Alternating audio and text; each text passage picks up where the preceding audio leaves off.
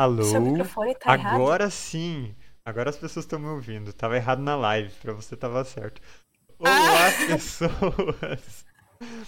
Boas-vindas às Ideias Arcanas, boas-vindas a mais uma live e deem boas-vindas pra Rafa, que tá aqui com a gente hoje. Oi, pessoal! Muito obrigada pelo convite, Matheus. Eu estou muito empolgada. Ah, eu tô muito feliz que você veio também. Bom, pessoal, digam aí pra gente se nossos áudios estão bons, se vocês estão escutando uma musiquinha de fundo, se ela tá boa, se a voz da Rafa tá num volume bom. Vamos acertar tudo isso agora, antes de emendarmos já nas nossas conversas, mas Rafa, começa falando pro pessoal quem é você, pra quem não te conhece. Olá, pessoal. Eu sou a Rafa. É, eu sou escritora, é, mas também sou bióloga. E daqui a uma semana, se tudo der certo, eu serei mestre em fisiologia. É, eu estudo na área de neurociências, né? Mas minha maior paixão, assim mesmo, é escrever. Então, eu comecei a escrever bem novinha. Eu publiquei meu primeiro livro com 16 anos. É, desde então, se eu não me engano, esse é meio. Eu acho que é o sétimo. Eu perdi a conta. É porque no meio do caminho tiveram vários contos que saíram em É antologia. verdade.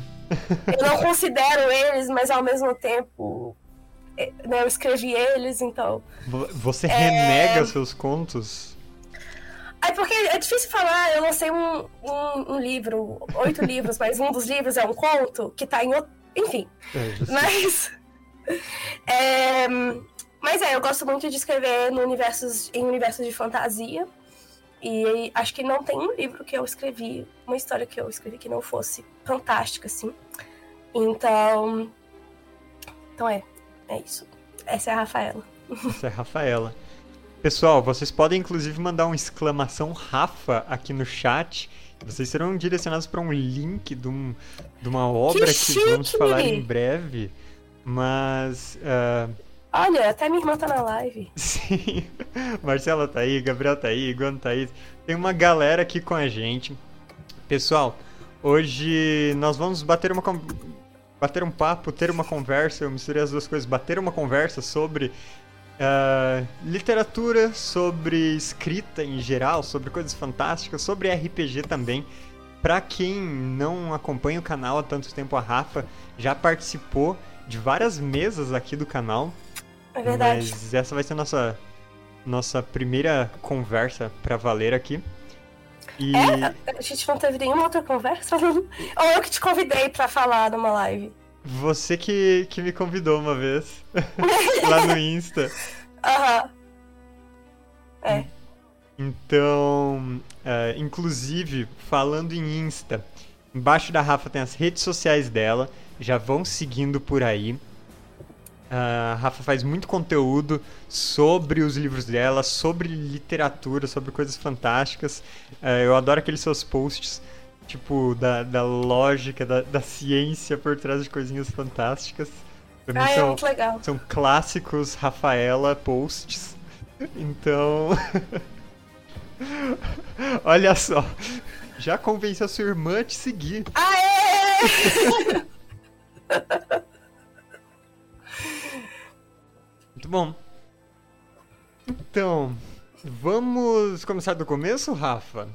Vamos começar do Você começo. falou aqui que você escreveu um tanto de coisas. Sim. E. Então começa, por favor, dizendo como que você começou com a escrita. Qual foi seu É, pontapé inicial, aquele, aquela vontadezinha de começar a escrever? É, acho que escrever, assim. a- a- eu, tive, eu tive experiências é, na escola com escrita. é, que foram, tipo, a própria escola falando, ah, é, escreva um livro. Aí a gente teve uma- um workshop de, tipo, que, quais são os elementos que tem que ter numa ficção. É, eu era bem pequenininha, eu tinha, tipo, 10, 9 anos.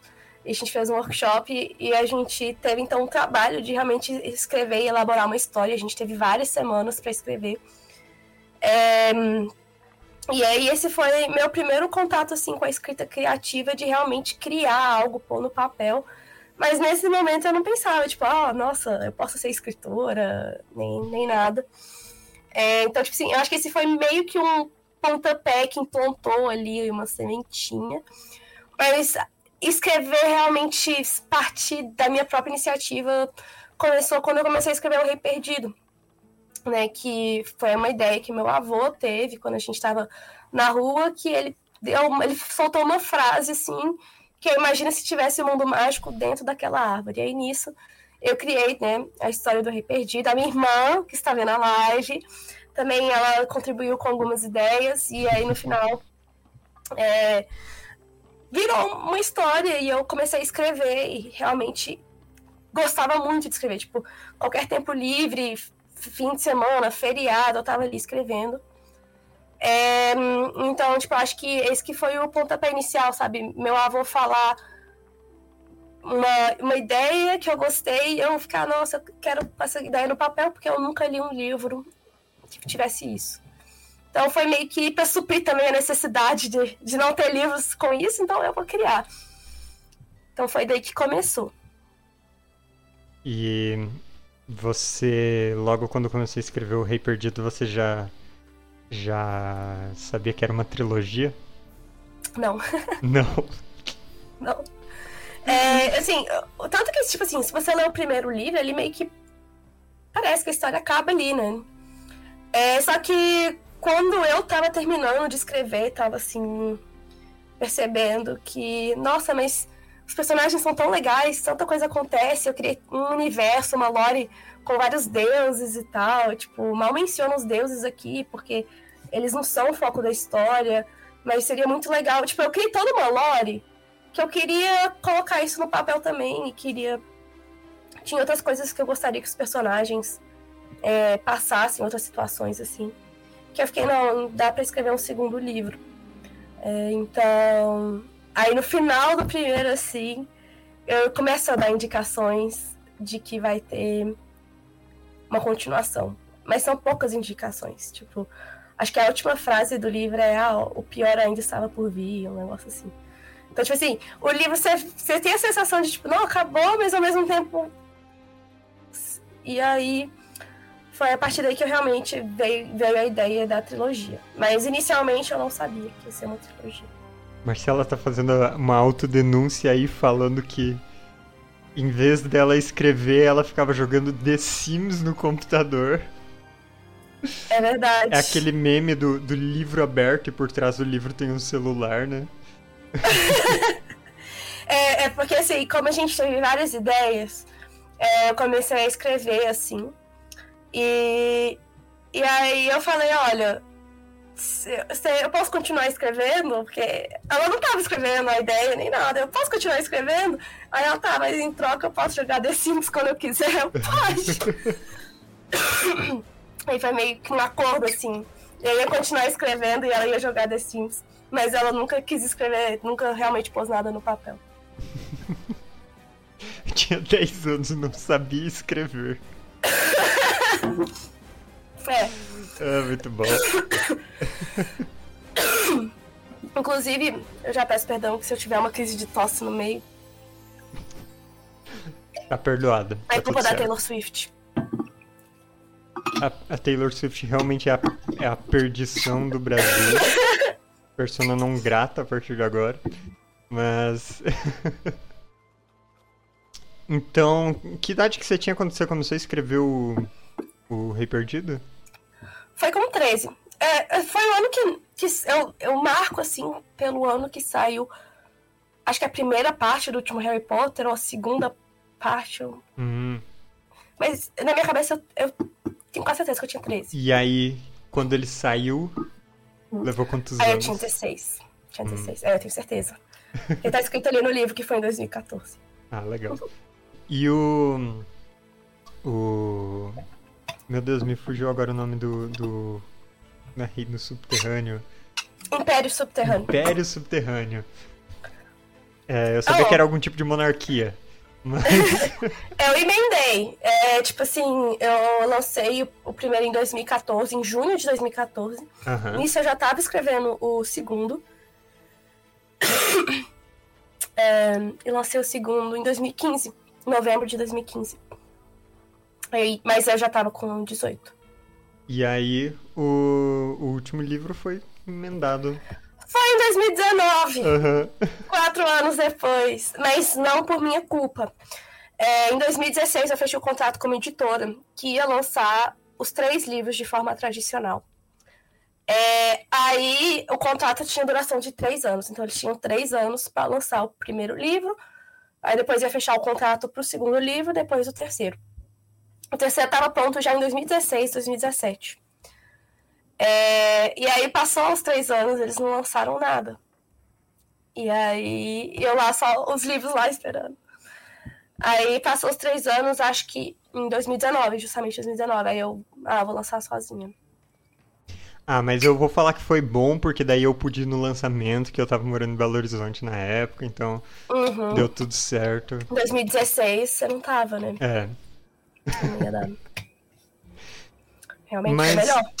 Conta, conta pro pessoal que não te conhece um pouquinho de, de, de como é a sua primeira trilogia, antes da gente explorar outras, outras Ah, das suas bom, histórias. Então, a minha primeira trilogia é uma trilogia de fantasia também. E ela foi bem inspirada em tipo Harry Potter, Percy Jackson. É, e se passa no mundo mágico de Jolebon, mas que é é um mundo paralelo ao nosso. Então, toda a história começa, na verdade, no nosso mundo. E um jovem, o Raul, ele vai parar nesse outro mundo, porque ele tem várias alucinações. Ele vai parar nesse outro mundo. É, e aí ele fica preso, né? Ele achava antes que era só uma alucinação. E depois ele percebeu, opa, tô aqui mesmo, real, tô preso. E esse universo, os deuses estão desaparecidos. Um lorde muito cruel governa com magia das trevas. Tem dragões, tem sereias. Eu misturei, assim, tudo que eu gostava na época. E muita aventura, assim. Um livro com muita aventura, missões. E eu sinto que ele tem uma vibe meio RPG, assim, sabe? De tipo, ah, você tá num Sei. grupo de missionários e aí eles são tipo, E você precisa resgatar tal eu- negócio, aí eu eles vão lá eu- e aí tem aprovação. É, aí tem que buscar o item mágico, aí ganha poderzinho novo. tudo. Exato. Eu acho que eu já te Exato. falei, mas é, a Retropunk lançou, fez um tempo atrás o financiamento coletivo do, de um cenário de RPG chamado Reino Mágico Debaixo da Cama. Ai, que Que legal. pra mim é, é totalmente jo- Jolebon, porque é- são. Eu tenho que ver então. É um. É um, é um cenário onde a- as crianças elas têm poder e, e magia. E aí elas vão pra esse mundo mágico nos sonhos. Aí é por isso que é Uhum. debaixo da cama. Elas morrem. É, é, morrem, meu Deus. Morrem, elas dormem. dormem. Erro, foi o corretor. Foi o corretor. O corretor digitou errado aqui. É, não sei de onde veio isso. Elas dormem e elas vão parar no. Não é um eufemismo, elas dormem mesmo, tá? Elas literalmente dormem e vão parar nesse mundo mágico onde elas têm poderes. Aí é muito. Tipo. É uma mistura de um monte de coisa porque é por causa da imaginação delas, os poderes, né? Então tem as crianças que ganham, sei lá, espadinha e armadura mágica, a outra ganha poderzinhos mágicos, outra se transforma em outras coisas, em bichos, coisas assim. Ai, que legal. E É verdade, aí- no meu livro tem isso. E aí, às vezes, elas conseguem usar os poderes no mundo real, mas aí é mais difícil. Então, Uhum. tipo, Que legal. pra mim é, é sabe, a um passinho do seu livro. Aham. Ai, que legal. É, então o Rei Perdido é isso, sabe? Uma mistureba de poderes e o que, que eles podem fazer. Sim. Nossa, eu fiquei curiosa pra ver isso aí agora. Depois eu vou te mandar, então. Calma, será que o meu comando tá funcionando aqui ainda? Não tá funcionando, já desativei. É, eu vou mandar o link que o financiamento coletivo ele já bateu um tempo atrás. Então, é, em breve o- vai sair o livro físico e tal. Legal. Mas. ah, deixa eu ver. Aqui, vou mandar o link no chat da Twitch, quem quiser conhecer. Tem até um. Um. Um test drive desse livro com as regras e com o cenário. É bem bonitinho, bem bacana. E pra quem acompanhou todo o processo de, de divulgar o Reino Mágico que a gente tava, tava fazendo, se vocês querem um uma trilogia de livros de fantasia com a vibe do cenário, já vão conhecer os livros da raça.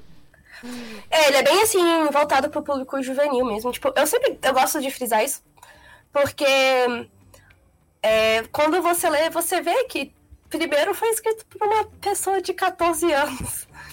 É, e segundo, que ele tem essa questão mais lúdica, assim, de as coisas acontecem mais rápido, ele não entra em questões muito profundas. É, até porque uma vez eu recebi uma crítica que para mim foi a crítica mais hilária, que é tipo, nossa, os personagens são muito imaturos. E eu, tipo, porra, não me diga. Eles têm 15, 16 anos. Você queria que eles. Então, tipo assim, é um livro super divertido, é, mas é realmente voltado para o público jovem. Se você está esperando, tipo, nossa, batalhas mágicas de, tipo, sei lá, que tem Game of Thrones, Eragon, sei lá. Não é isso. Vai esperando algo mais na linha de Percy Jackson, assim. Mas até uma coisa legal, como você falou, os personagens têm 15 e 16 anos, você escreveu o livro entre seus 13 e seus 16. E é. o, os personagens também amadurecem ao longo do livro. Chega no último, ah, aí você sim. botou intriga política, tem de tudo. É verdade. É, tipo, a trilogia, você vê a evolução, né, dos uhum. personagens. Uhum. Ainda mais que nessa fase, assim, do, da adolescência, entre os 16 a, até os 19, 20, sei lá, vai variar com cada um. É quando a gente realmente começa a se despertar para os problema, problemas do mundo e começa a achar as coisas um absurdo. Então, é, você vê, né, essas, esses questionamentos surgindo ali nos meus livros, é, é legal. Sim. Uh, começam com aventuras despretensiosas e com o passar do tempo as coisas começam a ter consequências sérias. Sim. Sim. Bom, mas o que você escreveu depois da sua trilogia? Ou antes de sair o terceiro livro, você já tinha escrito algo? É, então, antes de sair o terceiro livro, eu tive a ideia para esse que eu tô lançando agora. Hum. Ah, esse, nossa, é... esse tá no forninho há muito tempo. É, ele tá. Só que o que, que, rolou? É, eu virei universitária. é, vendi minha alma pra universidade pública. É, mas basicamente, tipo, no, no, meu período, assim, nos primeiros anos de faculdade, principalmente, eu não tinha muito tempo nem para ler, nem para escrever, eu tava assim, 100% focada em, né, nas disciplinas. Claro. É, e então ficou um pouco de lado a questão de realmente escrever, ainda mais que eu tava aí com um terceiro livro pronto, sem saber quando ia publicar, eu fiquei, olha, eu não quero sair escrevendo mais coisas se eu não sei nem mesmo como eu vou publicar. Uhum. Mas eu tinha, sim, outras ideias. Eu tinha uma ideia que, assim, eu cheguei a pôr um pouquinho no papel e desisti depois. É, e essa de que eu tive em 2018, que é o livro que eu tô lançando agora. É, mas aí, de lá pra cá, né, principalmente na pandemia, é, famigerada pandemia, onde todo mundo fez tudo que nunca tinha feito direito. Eu comecei é... esse canal. pois é. Eu, na pandemia, eu comecei a escrever hum, ah, contos, coisas mais curtas, até para atrair um público é, de forma mais estratégica, assim, né? Tipo, é muito difícil atrair leitor com uma trilogia, né, galera? Vai ter que ler os três livros para saber se gosta ou não da sua escrita. Então, histórias mais curtas, né? Uma forma do pessoal experimentar né, o que você gosta de escrever. Apesar de que em 2016 eu tinha já publicado um conto é, num, numa antologia de contos. A antologia de contos chamava Para Sempre Amigos. E a Rafa ficou tipo, mano, o que, que eu vou escrever dessa antologia? Me convidaram para participar. E eu fiquei tipo, o que, que eu vou escrever, sabe? Teve amizade, eu escrevo, escrevo fantasia. Eu escrevi é, um conto que era amizade entre a menina e sua boneca, e a boneca dela era é, possuída. então a é esse ponto. entre a, a menina e a Xuxa através da boneca possuída. Não, é a boneca possuída. Então eu levei um pouco pro lado do suspense, assim. Meu Deus. É, porque eu, eu, não ia conseguir fazer um, uma história que não tivesse nenhum elemento fantástico. Eu ainda acho que daria um bom filme da Sessão da Tarde com esse mesmo nome, inclusive, Para Sempre Amigas. Tá ótimo. para Sempre Amigas. Muito para, bom. Para sempre, amigos. É. é, é isso aí. Mas aí, é, em 2000 e... onde eu tava na pandemia. Aí na pandemia é, eu conheci uma editora, chama Cartola. Conheci por causa de um amigo meu, Lucas. As pessoas conhecem ele como Lucas Trindade. É o Polese. Então, é que ele é um autor também, né? Mas eu conheci ele na UFMG. Ele é amigo do meu namorado, ele é físico. E ele escrevia, inclusive, bem legal, tipo, quando ele me conheceu, ele se sentiu motivado a publicar os contos dele. Então, eu fiquei muito feliz quando ele lançou o livro de contos. E aí, quando ele se envolveu com a Cartola, que é uma editora que lançava muitas antologias de contos, uhum. eles faziam chamadas com o tema, aí você manda seu conto, tem limite de palavras, eles selecionavam. E aí, um que eu participei era o Era Uma Vez. É... Tem esse também. Tive tive tem esse também que eu, eu, tive que criar um conto que se passasse na, na mundo atual mas com os personagens dos contos de fadas né tipo o que, que aconteceria se os contos de fadas vivessem no mundo real é, e aí eu criei um conto chamado Retorno de Laverna que é sobre Enzo e Valentina é, e a fada madrinha é, antes Valentina é uma referência ao João e Maria. E no caso, eles foram sequestrados para é, trabalhar como escravizados numa plantação de cacau. E aí a, a fada madrinha precisa salvar eles. Então, tipo, essa foi a minha história. E foi um conto fofinho e passou ali na, pra antologia, fiquei bem feliz. Mas aí depois eu não passei de nenhuma outra antologia deles, porque eu acho, eu acho muito difícil criar histórias sob demanda.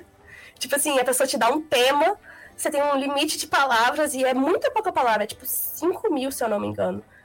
E, tipo, eu não consigo. Tanto que depois, meus outros contos que eu lancei depois, é, um dos contos é A Ilha dos Demônios, que tá na Amazon. O conto ficou gigante, tipo, tem quase 20, acho que tem 20 mil palavras, sabe? Quatro vezes uhum. o tamanho. Assim, eu não consigo escrever coisa muito pequena. É, uma, é um desafio para mim. É, e aí eu lancei, então, esse rebobinando. Então, teve o, o Era Uma Vez, aí depois veio o Santuário dos Ibicós, que é um continho fofinho, assim, sobre uma criatura da floresta que eu esse, criei. Esse, pra mim, tem que ser, tipo, a primeira história que a galera lê sua. Pra mim, é o melhor. É fofinho. É o melhor que eu já li, é muito bom, é muito legal. É muito fofo. Então fica aí a dica do Matheus. Leiam Eu vou mandar o link pra vocês aqui. Ele é muito fofinho. Eu tenho um carinho enorme por ele, mas, tipo, ele é o menos lido. Tudo bem, isso acontece. Os meus também são Ele assim. é muito fofo. E eu, tava, eu escrevi o, o Santuário dos Ibicós, também foi pra mandar pro do Era Uma Vez. Só que é porque ele não entrava na temática. Mas era um conto de fada, uhum. a ideia dele. E bem lúdico, assim, só que também tem uma mensagem meio triste, meio agridoce, sei lá. É fofinho. a beleza dele. É, ele é fofinho. E aí, depois do Santuário dos Ibicós, Explosão de Borboletas, que aí já é uma novela, né, um pouco maior. E eu escrevi ano passado, é, Explosão de Borboletas, porque porque eu pensei, nossa, eu quero escrever um conto de Natal com os personagens que eu já tenho. E aí esses personagens de Explosão de Borboletas são do livro que eu tô lançando agora. É, agora todo ano você vai lançar um livro de Natal diferente, é isso, né? É, aparentemente é isso. eu entrei na. Eu sou uma escritora só de Natal agora. A Mariah Carey da literatura. Uhum. It's time! é, e aí veio a Ilha dos Demônios, também publiquei. É, a Ilha dos Demônios foi a, a, coisa pra mim mais aleatória que já aconteceu na minha vida. É foi, tipo, muito assim, rolê aleatório. é muito rolê aleatório. Foi tipo assim, eu estava na Bienal de São Paulo e eu perseguia o Maurício, que é um funcionário de propósito, não era. Coincidência, toda hora eu via ele. Eu vi ele na Bienal Mineira, aí eu vi ele num evento da, de quadrinhos aqui em Minas Gerais, o cara é do Rio Grande do Sul. E ele aparecia nos mesmos lugares que eu, e eu ficava tipo, mano, Maurício, eu te vejo em todo lugar. É porque ele é funcionário da Jambô, então em todo lugar que a Jambô ia, ele tava também. É, e aí, é, na Bienal de São Paulo tava lá quem? O Maurício. Aí eu, ai Maurício, lembra de mim? Ele lembra de você. É, e aí ele um dia conseguiu me fazer conversar com a Karen Soarelli. Ele falou assim: vem aqui que eu vou te fazer conversar com alguém aqui que eu acho que vai poder te ajudar a publicar livro e tal. Assim, com a Karen. E eu tipo, fiquei super nervosa, mano.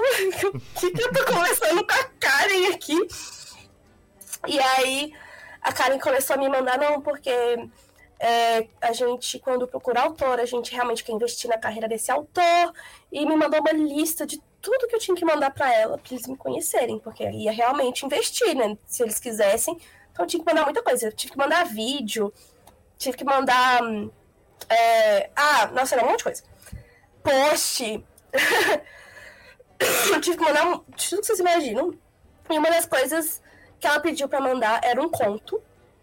É, se, ela, se eles gostassem desse conto, talvez eles publicassem meu livro. Qual que é o livro em questão que eu queria publicar? É esse que está em lançamento agora. É... E aí ela falou assim: escreve o melhor conto que você já escreveu na sua vida. Eu, beleza, escrevi um conto pra Karen. Aí eu escrevi o conto. E aí passa assim um mês, nenhuma resposta, dois meses. Aí daqui a pouco eu vou cobrar a resposta e a Karen fala: Nossa, eu esqueci de te avisar, tinha limite de palavras e o seu conto ultrapassou.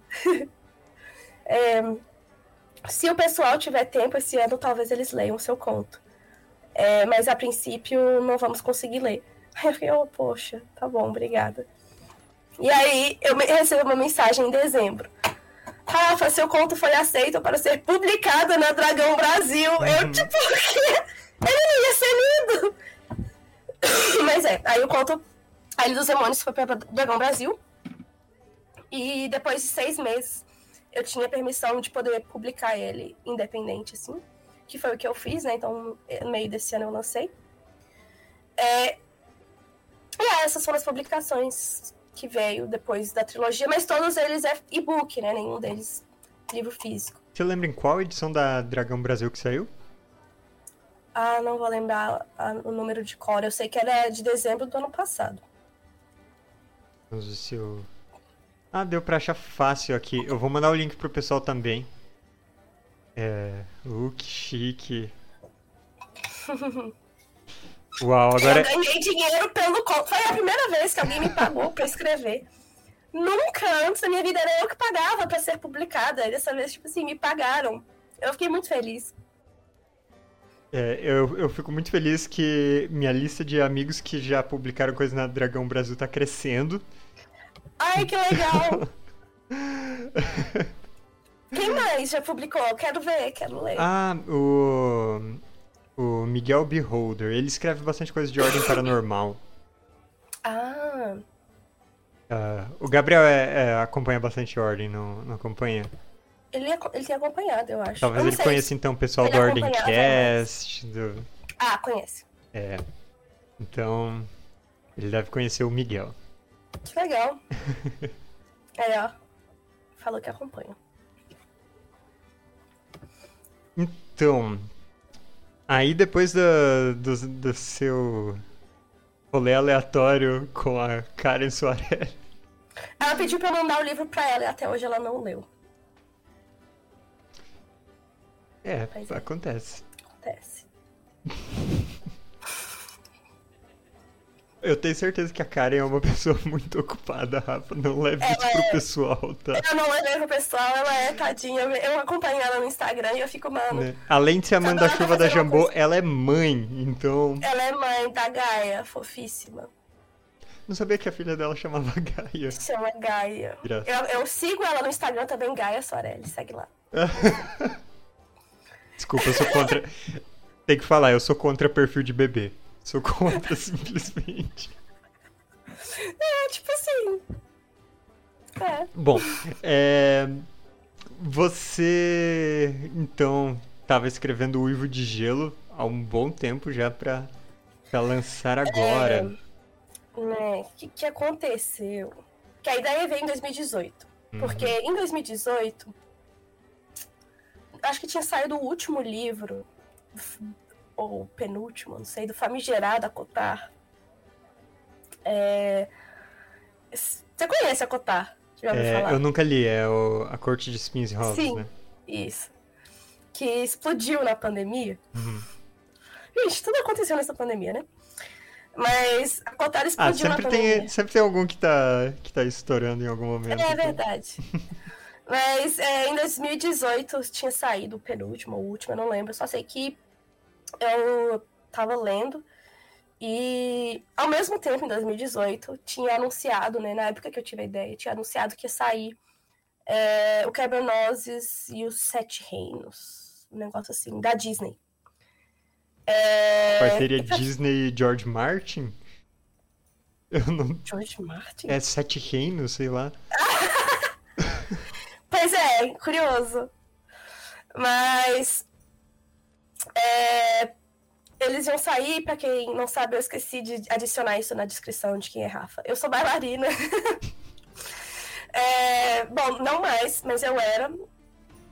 E eu gostava muito. Tipo, Quebra-Nozes é um balé que marca todo bailarino, porque ele é um. Ele, é um, ele, é, ele tem músicas muito bonitas, né? E ele também é um balé que, desde criança, tipo, as crianças entendem a história. Então, desde criança, tipo, aquela ideal de bailarina, as crianças pensam em quebra-nozes. Porque é muito dreamy, assim, tipo. Bem sonho, eu não sei explicar. É, é muito. É muito Onírico. Onírico. é muito onírico. Obrigada. É... E aí eu tava lendo a Cotar e eu fiquei, mano, vamos, vai sair quebra-nozes. A Cotar foi inspirada em Bela e a Fera. E ela fez um monte de coisa muito louca que ela subverteu a Bela e a Fera.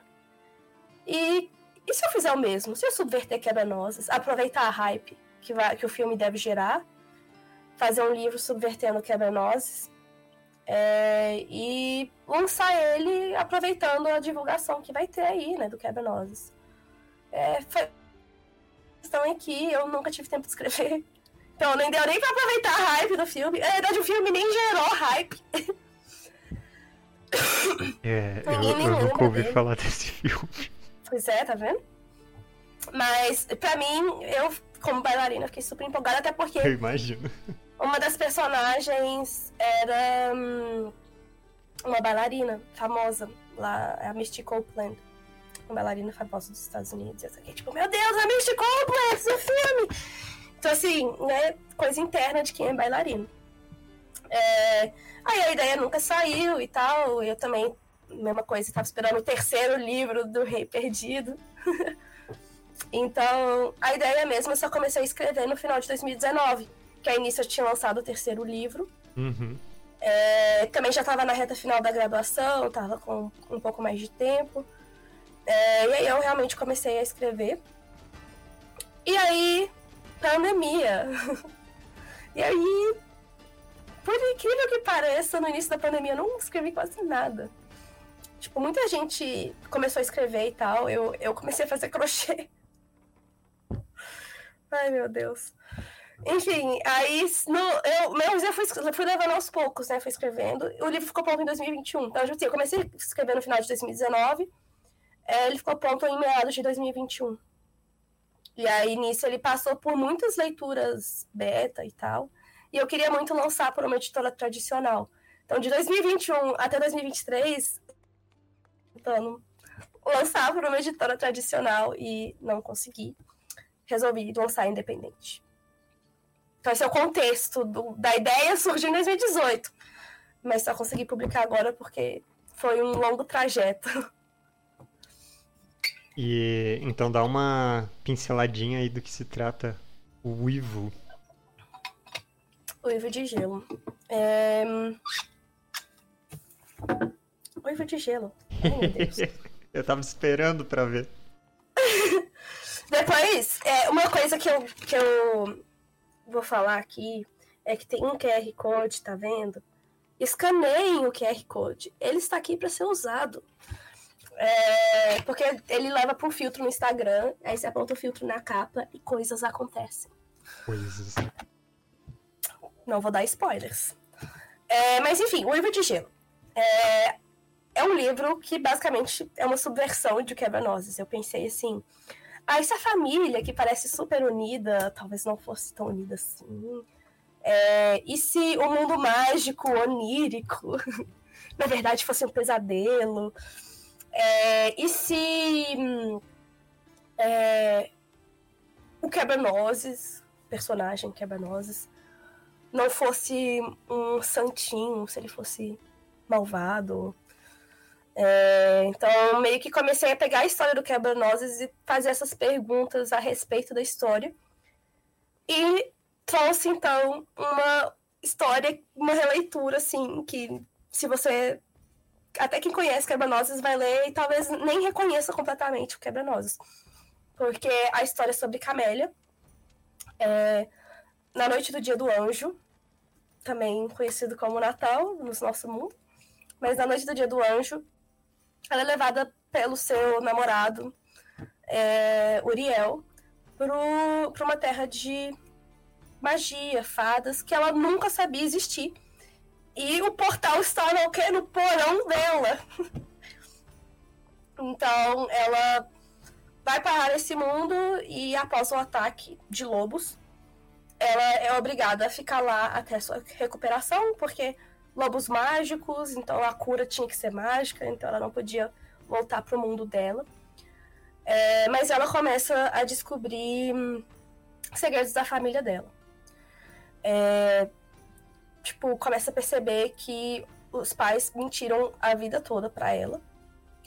E hum, nisso a história vai desenrolando. Que o, a, o grande problema da história é que os pais acham que ela foi sequestrada, enquanto na verdade ela escolheu ir. É, e por causa disso vai rolar uma guerra e basicamente o destino entre os reinos é, tá nas mãos dela. É, então ela fica ali muito dividida, né? Entre a verdade e a família, entre a pessoa que ela ama e. Enfim, tipo. São conflitos que surgem ali e a história desenrolando. Uma coisa entre responsabilidades e, e consequências e, e, a liberdade. Exato. E é um livro que eu falo que é muito sobre o adultecimento. É, porque a personagem ela tem 20 anos. E só que esse é o primeiro amor dela. Né? Ela cresceu numa bolha. E agora ela tá tendo que enfrentar o mundo é, de uma forma que ela nunca precisou enfrentar e ela tá sozinha. Né? Então é muito desses desafios que a gente encontra, a gente tá virando adulto, de tipo questionar os ideais dos nossos pais, questionar por que, que eles nos criaram, a forma como eles nos criaram, é, questionar as coisas políticas ao nosso redor e enfim, tipo, se conhecer também, né, em relação à, à vida amorosa, ou se conhecer em relação ao, aos seus próprios desejos e objetivos, né? Quando a gente está nessa fase aí dos 18, 19, 20, 21, tipo, as pessoas falam, oh, você vai fazer vestibular e seu futuro depende disso. E pronto, sabe? Do nada você é jogado no mundo, você já é considerado, e quando você vê, você tá pagando imposto e ninguém nunca te ensinou isso. É, então, é meio que isso, sabe? Dessa, esse conflito entre agora eu sou adulto, mas ao mesmo tempo ninguém me ensinou a ser adulto. É, então, é, essa, a gente vai acompanhar esse processo da Camélia é, saindo dessa bolha que ela foi criada e enfrentando as verdades do mundo. Que eu me lembre, você chegou a lançar esse livro um pouco antes do lançamento para valer, né? Sim. E... Então, o livro ficou pronto em 2021. Pode uhum. falar. Não, é, é porque aí eu ia puxar uma outra coisa, que você disse que teve uma, eu não sei se só uma revisão ou uma reescrita em cima disso. Aí eu quero emendar isso com você já falando de como que é teu, teu processo, o temível, como é seu processo de escrita. Eu não sei, quando, hum. quando me perguntam esse tipo de coisa, eu falo, e eu lá sei? Eu sinto escrevo! é, bom, então, 2021, o livro ficou pronto, passou por vários leitores beta, uhum. eu aperfeiçoei, e aí eu vi lá, prêmio Kindle. Eu, é essa a minha chance de ser publicada. E eu, por quê? Pela Galera Record, porque é a Galera Record que financia lá o ganhador do prêmio Kindle. Aham. Aí eu lancei o Ivo de Gelo, foi numa correria. Tipo, o livro passou por vários leitores beta, assim, eu fiz muitas correções. É, mas eu não tive nem tempo de passar por um revisor propriamente. Mas eu fiquei, não, tô publicando isso pro prêmio. Se for aceito, depois passa por todo o processo antes de ser realmente publicado. Aham. É, então, eu, a capa, minha amiga fez a capa, assim, ela super me ajudou. E a gente colocou, a gente, né, eu coloquei o, o livro lá no Kindle. Isso no final, meia, tipo, a outubro, novembro de 2021. É, e na época, eu divulguei, mas eu não divulguei tanto, porque eu fiquei preocupada com essa questão de, nossa, o livro nem passou por revisão. Ah, vai que ele não ganha, e aí ele, pessoal, tá, cria alta expectativa, tá lendo. Eu já tava pensando no, no cenário ruim, só que bom, de tipo, ah, o livro não ganhou, mas muita gente leu, e Uhum. só que ele tá numa versão ruim, e aí, tipo assim, eu comecei a overthink, tipo, o fato de eu já ter publicado. Então, eu divulguei, mas eu também não fiz uma super divulgação. Foi mais assim, pra dar um apoio ali é, nas visualizações do livro pro prêmio. É, e, e muita gente gostou na época, tipo, tem muito comentário bom da Amazon, assim, que eu fiquei muito feliz, tipo, no Scooby também, se vocês entram no Scooby, tem lá ainda muitos comentários, então eu fiquei muito feliz, eu tava realmente assim, nossa, eu vou ganhar, é, porque o pessoal realmente tava gostando muito. E eu fiquei surpresa que muita gente é, tava lendo já no KDP também, né, pra quem não sabe, o KDP ele conta as páginas lidas e eu vou vendo na, na Amazon o número de páginas que as pessoas estavam lendo. Então eu Uhum. via o número de páginas aumentando ao longo dos dias. Então, tipo assim, pessoas que viram o livro, pegaram e já começaram a ler, sabe? E isso me impressionou, porque eu não sou o tipo de pessoa que compra o livro e já começa a ler. Eu, tipo, compro o livro, mas eu tenho. Ele tá na fila, sabe? Tá. Tem uns 20 na frente. Então, muita gente, assim, já lendo, já comentando co- e mesmo com pouca divulgação. Então, na época, assim, eu fiquei muito feliz. Só que, como eu não ganhei o prêmio, evidentemente, estou aqui lançando sozinha, independente. Como eu não ganhei o prêmio, é, eu tirei ele da Amazon. Justamente eu, eu é, fiz essa nota na época, ah, tô tirando da Amazon, porque eu quero tentar publicar tradicional e é, para isso, né, eu preciso tirar o livro daqui. E aí ele passou por outra lei- uma leitura, outra não, né? Passou pelas leituras betas e passou por uma leitura crítica, é, que é diferente da leitura, leitura beta, né? A leitura beta são leitores comuns é, que pegam seu livro para ler e falam, ah, gostei, não, não gostei, ah, achei que essa parte ficou enrolada, ah, achei que essa parte não fez sentido. Só pra é confirmar, Rafa, você tá falando que agora, já que você tirou da Amazon, vale milhões ter essa versão aqui? Vale, vale! Você pode vender seu Kindle, porque Meu Kindle que, eu não sei como você vai que vender essa meu versão. Kindle já tem cabelos brancos. Nossa. Mas é, essa versão aí vale milhões, que eu tirei da Amazon. É, e aí ela.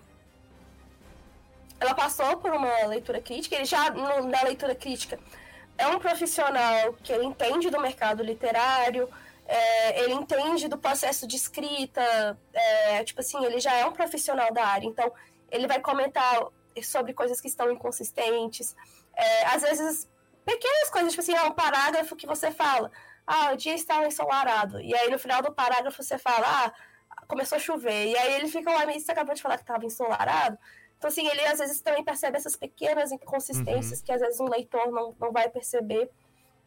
E que também muitas pessoas acham que, que é o papel do revisor do texto ver esse tipo de coisa e também não é. não é.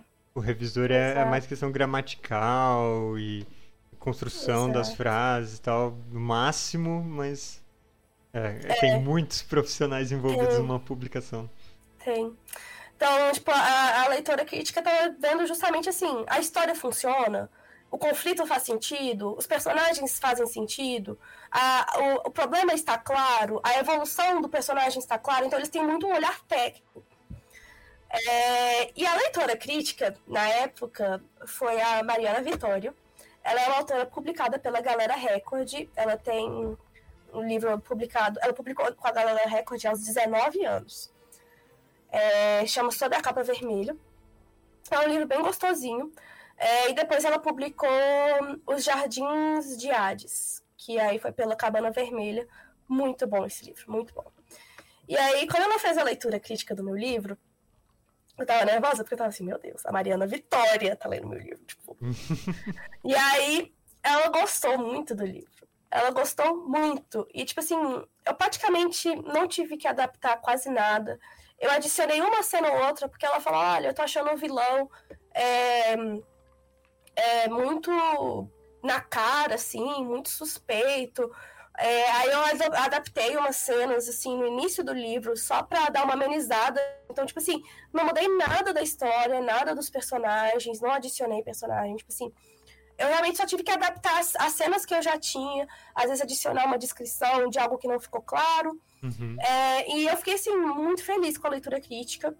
É, eu não tinha ganhado o prêmio, então eu tava derrotada. Fiquei, não, que livro merda. Aí depois ela fez essa leitura crítica, ela super elogiou e ela falou: Rafa, você tem que publicar tradicional. Esse livro tem muito potencial.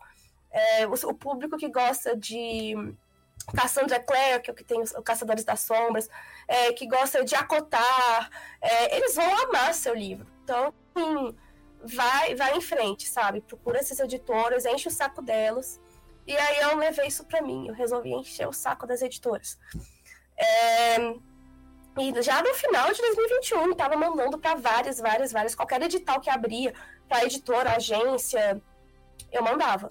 A uhum. agência, né, para quem não conhece, agências literárias, é, é igual tipo agenciamento de modelos, é, que tem lá as modelos e a agência que intermedia né, o contato da modelo com a empresa. Então, meio que isso, né? A, a agência intermedia o autor com a editora. É muito mais fácil você entrar numa editora se você tem uma agência, porque a editora confia na agência para olhar a questão da qualidade dos autores da agência. Então, procurei agências também. Enfim, foi uma longa jornada. Aí, é, passou 2022, eu não consegui nenhuma editora. É, até na Bienal de São Paulo, assim, fiz vários contatos, uma delas a própria Karen, que eu mencionei aqui. É, mas ela não teve tempo de ler meu livro. E, enfim, não consegui nenhuma editora. E aí eu recorri à minha última esperança, que era mandar o meu livro para um leitor crítico de uma agência.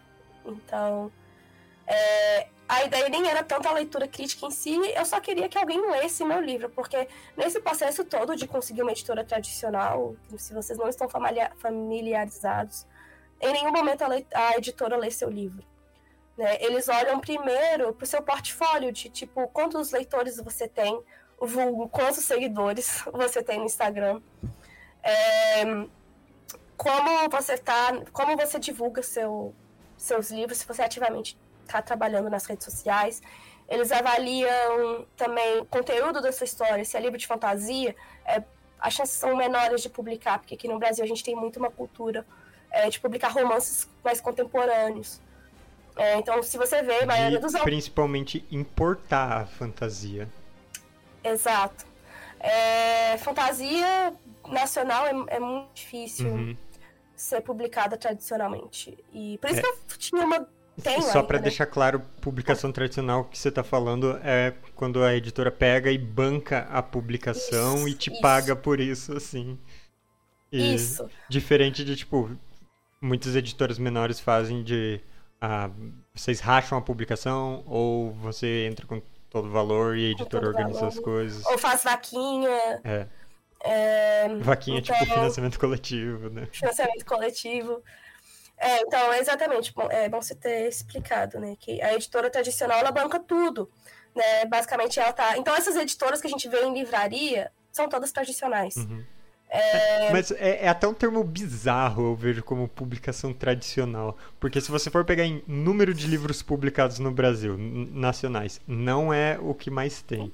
Se for pegar em tamanho do mercado, é cada vez menor. Se for pegar em tipo livros que mais estouraram. Tá, vou pegar o, o, exemplo ali mais perto, ó, da Jambô. Olha os financiamentos milionários que eles estão fazendo como financiamento é, coletivo. É, com financiamento coletivo. Não, e eles fazem os maiores financiamentos coletivos da história, né? É. Tipo. Não é nem de então livro, é de qualquer coisa. É. É. Então. É, é estranho. Mas o negócio é que as editoras tradicionais, elas têm muito dinheiro, muita visibilidade. Não é à toa, né, também, que elas são elas que trazem os autores estrangeiros. Uhum. Porque elas que têm o dinheiro autores. É, e aí acaba que entrar numa editora assim é difícil. É, e quando você no mercado nacional, né, eles dão é, preferência para publicar livros é, que se passam no Brasil, é, livros que contemporâneos, não necessariamente eles, eles não procuram muita fantasia. É, então é um pouco mais complicado. Atualmente, assim, da né, final da pandemia para cá, eu vi algum, algumas editoras passando a investir mais em fantasia nacional. É, mas esse investimento veio porque eram autores nacionais que estavam crescendo no meio independente e eles não iam deixar a oportunidade passar. Uhum. É, então, uma forma de você entrar na editora tradicional também é essa, né? Você conseguir uma visibilidade grande como autor independente é, para eles quererem investir em você. Então, por isso foi muito complicado, né? Eu não, não consegui, nem a agência e tal, e a minha última opção foi: olha, vou pôr uma agência para ler, porque ninguém lê meu livro, ninguém, tipo, não chegaram nessa etapa. É, então, eu quero que eles leiam, ao menos isso. É, e eu sei que algumas agências, né, tipo essa que eu mandei, a autoria, ou autória, não sei como fala é, se eles gostarem do seu livro, talvez eles te agenciem. É, a questão também é que eles mandam para leitores terceirizados, então nem sempre os leitores têm, que foi o meu caso, né? Tipo, mandaram para uma leitora terceirizada, então ele, ela não tinha hum, com, muito contato com a agência, assim. É, e ela fez críticas positivas, assim, no geral, para o meu livro, né? Tipo, é, que ele faz todo sentido para o mercado, tem mercado para ele e tal. Eu, eu não esqueço do, do, de uma crítica que ela fez que eu fiquei bolada, que foi o Tis não tem nada a ver com a história. E eu fiquei tipo, mano, é a primeira pessoa que fala isso pra mim. Todo mundo que leu achou que fez sentido. E aí eu fiquei, gente, como que ela achou que não fez sentido com a história? Inclusive, foi um dos elogios da Mariana Vitória. Ela ficou, nossa, esse título ficou incrível pra essa história. E aí, tipo, Olha, pulga, né? Sendo alguém terceirizado, ela possivelmente não leu o livro, provavelmente tinha que bater meta de quantos tá avaliando ali, foi, sabe, passando em muita parte. Não, e ela demorou muito para poder fazer a leitura do meu livro. Ela, assim, eu não sei se é ela ou ele, eu não sei quem é o leitor, né? Porque eles contratam terceirizado. E, enfim, né, não consegui com a autoria. E, é, e por que, que ela era minha? Fazendo transparência, transparência, fazendo revelações. Por que, que era a minha última alternativa mandar para a autória? Porque uma leitura crítica lá do meu livro, que é um meio grandinho, foi mais de 3 mil reais. Então, tipo assim, eu tava deixando para ser a última opção. E falei, né? Assim, 3 mil reais praticamente jogado no lixo, entre aspas, porque a leitura crítica, pelo menos, me ajudou a melhorar algumas coisinhas, assim, do livro. É, mas também nada que fizesse realmente diferença na história em si, só deixou a leitura talvez mais fluida, mais dinâmica, é, mais instigante, talvez. Mas. É, então é isso, né? Tipo, requer, é, requer muito investimento próprio, né? Se você quer chegar lá e publicar tradicional e, e ser visto, você vai ter que pôr muito dinheiro nisso. Uhum. É... E às vezes uma parte desse dinheiro não vai dar o retorno que você espera. Então é complicado. E aí, nisso, né, eu tava meio que desistindo de querer publicar, assim, tava na dúvida o que, que eu fazia, se eu partia para outro livro e depois voltava, até que o Gabriel, meu namorado, falou assim: para de ficar dependendo dessas outras editoras. Você escreve bem pra caralho. Eu, eu não sei se ele falou essas palavras, mas é muito possível. É, é, publica você sozinha com seu dinheiro, você tem dinheiro para investir nisso, você fez uma reserva aí do seu mestrado e tal, você tem dinheiro que você pode investir, não é dinheiro perdido, porque você vai vender e vai ter o dinheiro de volta, porque eu tenho muito isso de, tipo, guardar dinheiro e eu tenho medo de usar o dinheiro.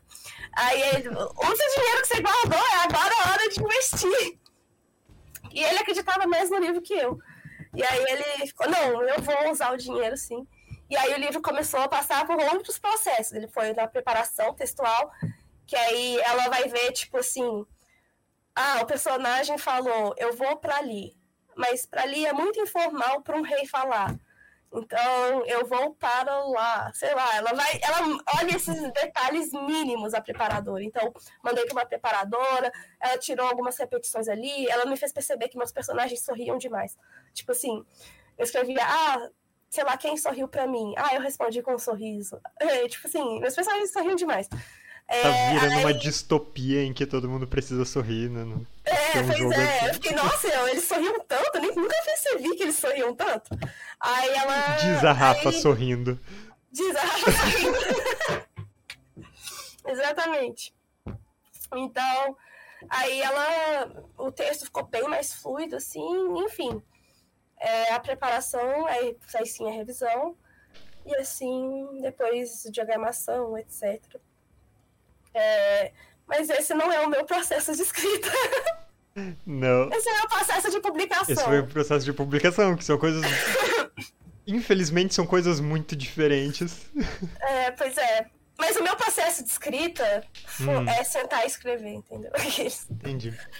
É... Ah, eu não sei muito se eu tenho um processo fixo, varia muito com a história. Tipo, pro caso de Uivo de Gelo, foi pra lá pra cá, pra lá pra cá. Tipo, porque veio a ideia em 2018, comecei a escrever uhum. em 2019.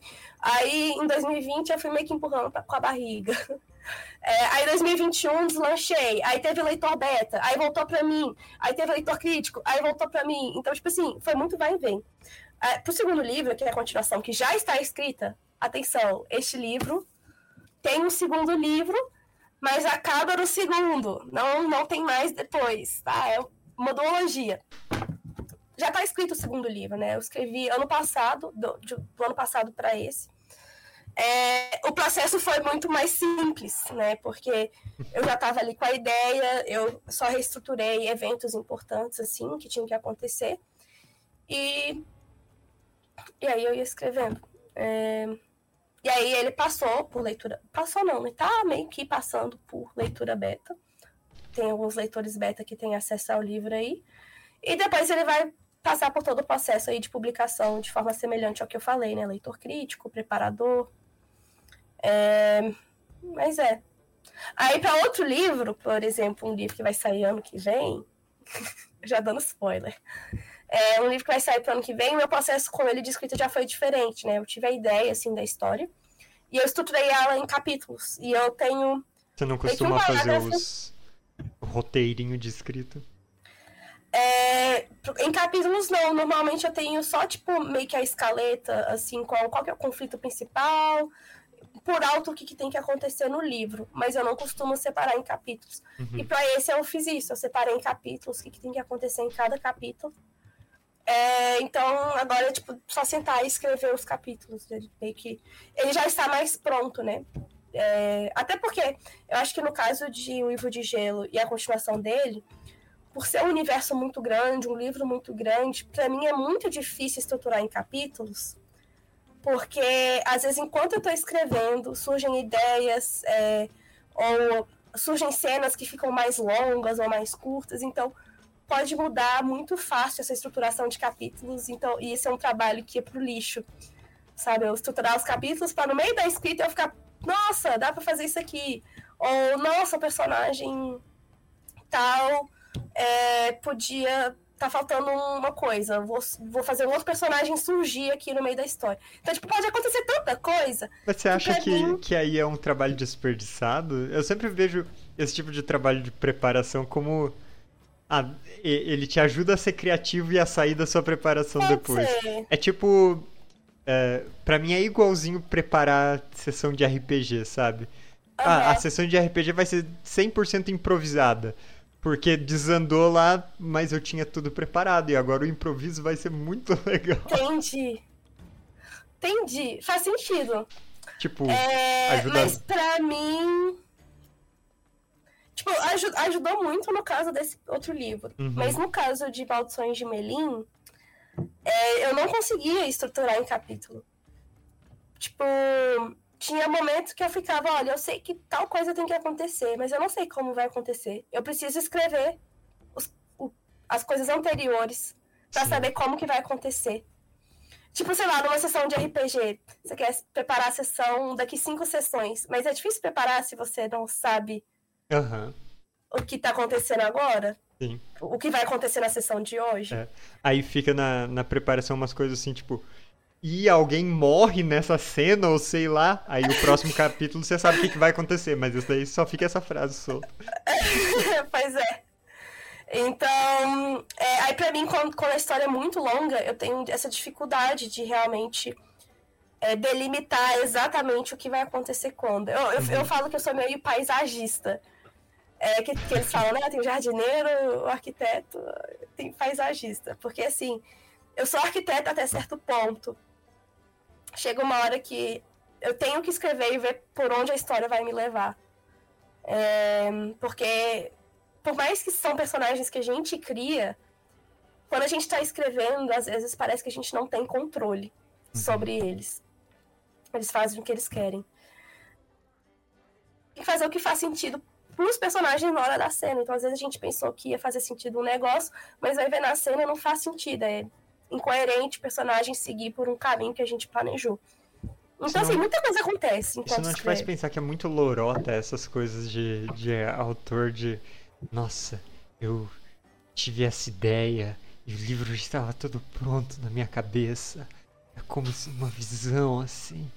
É muito lorota para mim. Eu acho. Eu acho. Eu acho assim que você pode ter uma visão geral de tipo pontos chaves que vai acontecer, mas às vezes os detalhes, assim, não acho difícil. Uhum. Eu acho assim, que se seu livro for, se seu livro for pequeno, é até possível. Tipo, se ele for mais objetivo, assim. Mas se for um Game of Thrones da vida. Ah, eu praticamente só escrevo conto e eu não tenho ideia do que vai acontecer nunca.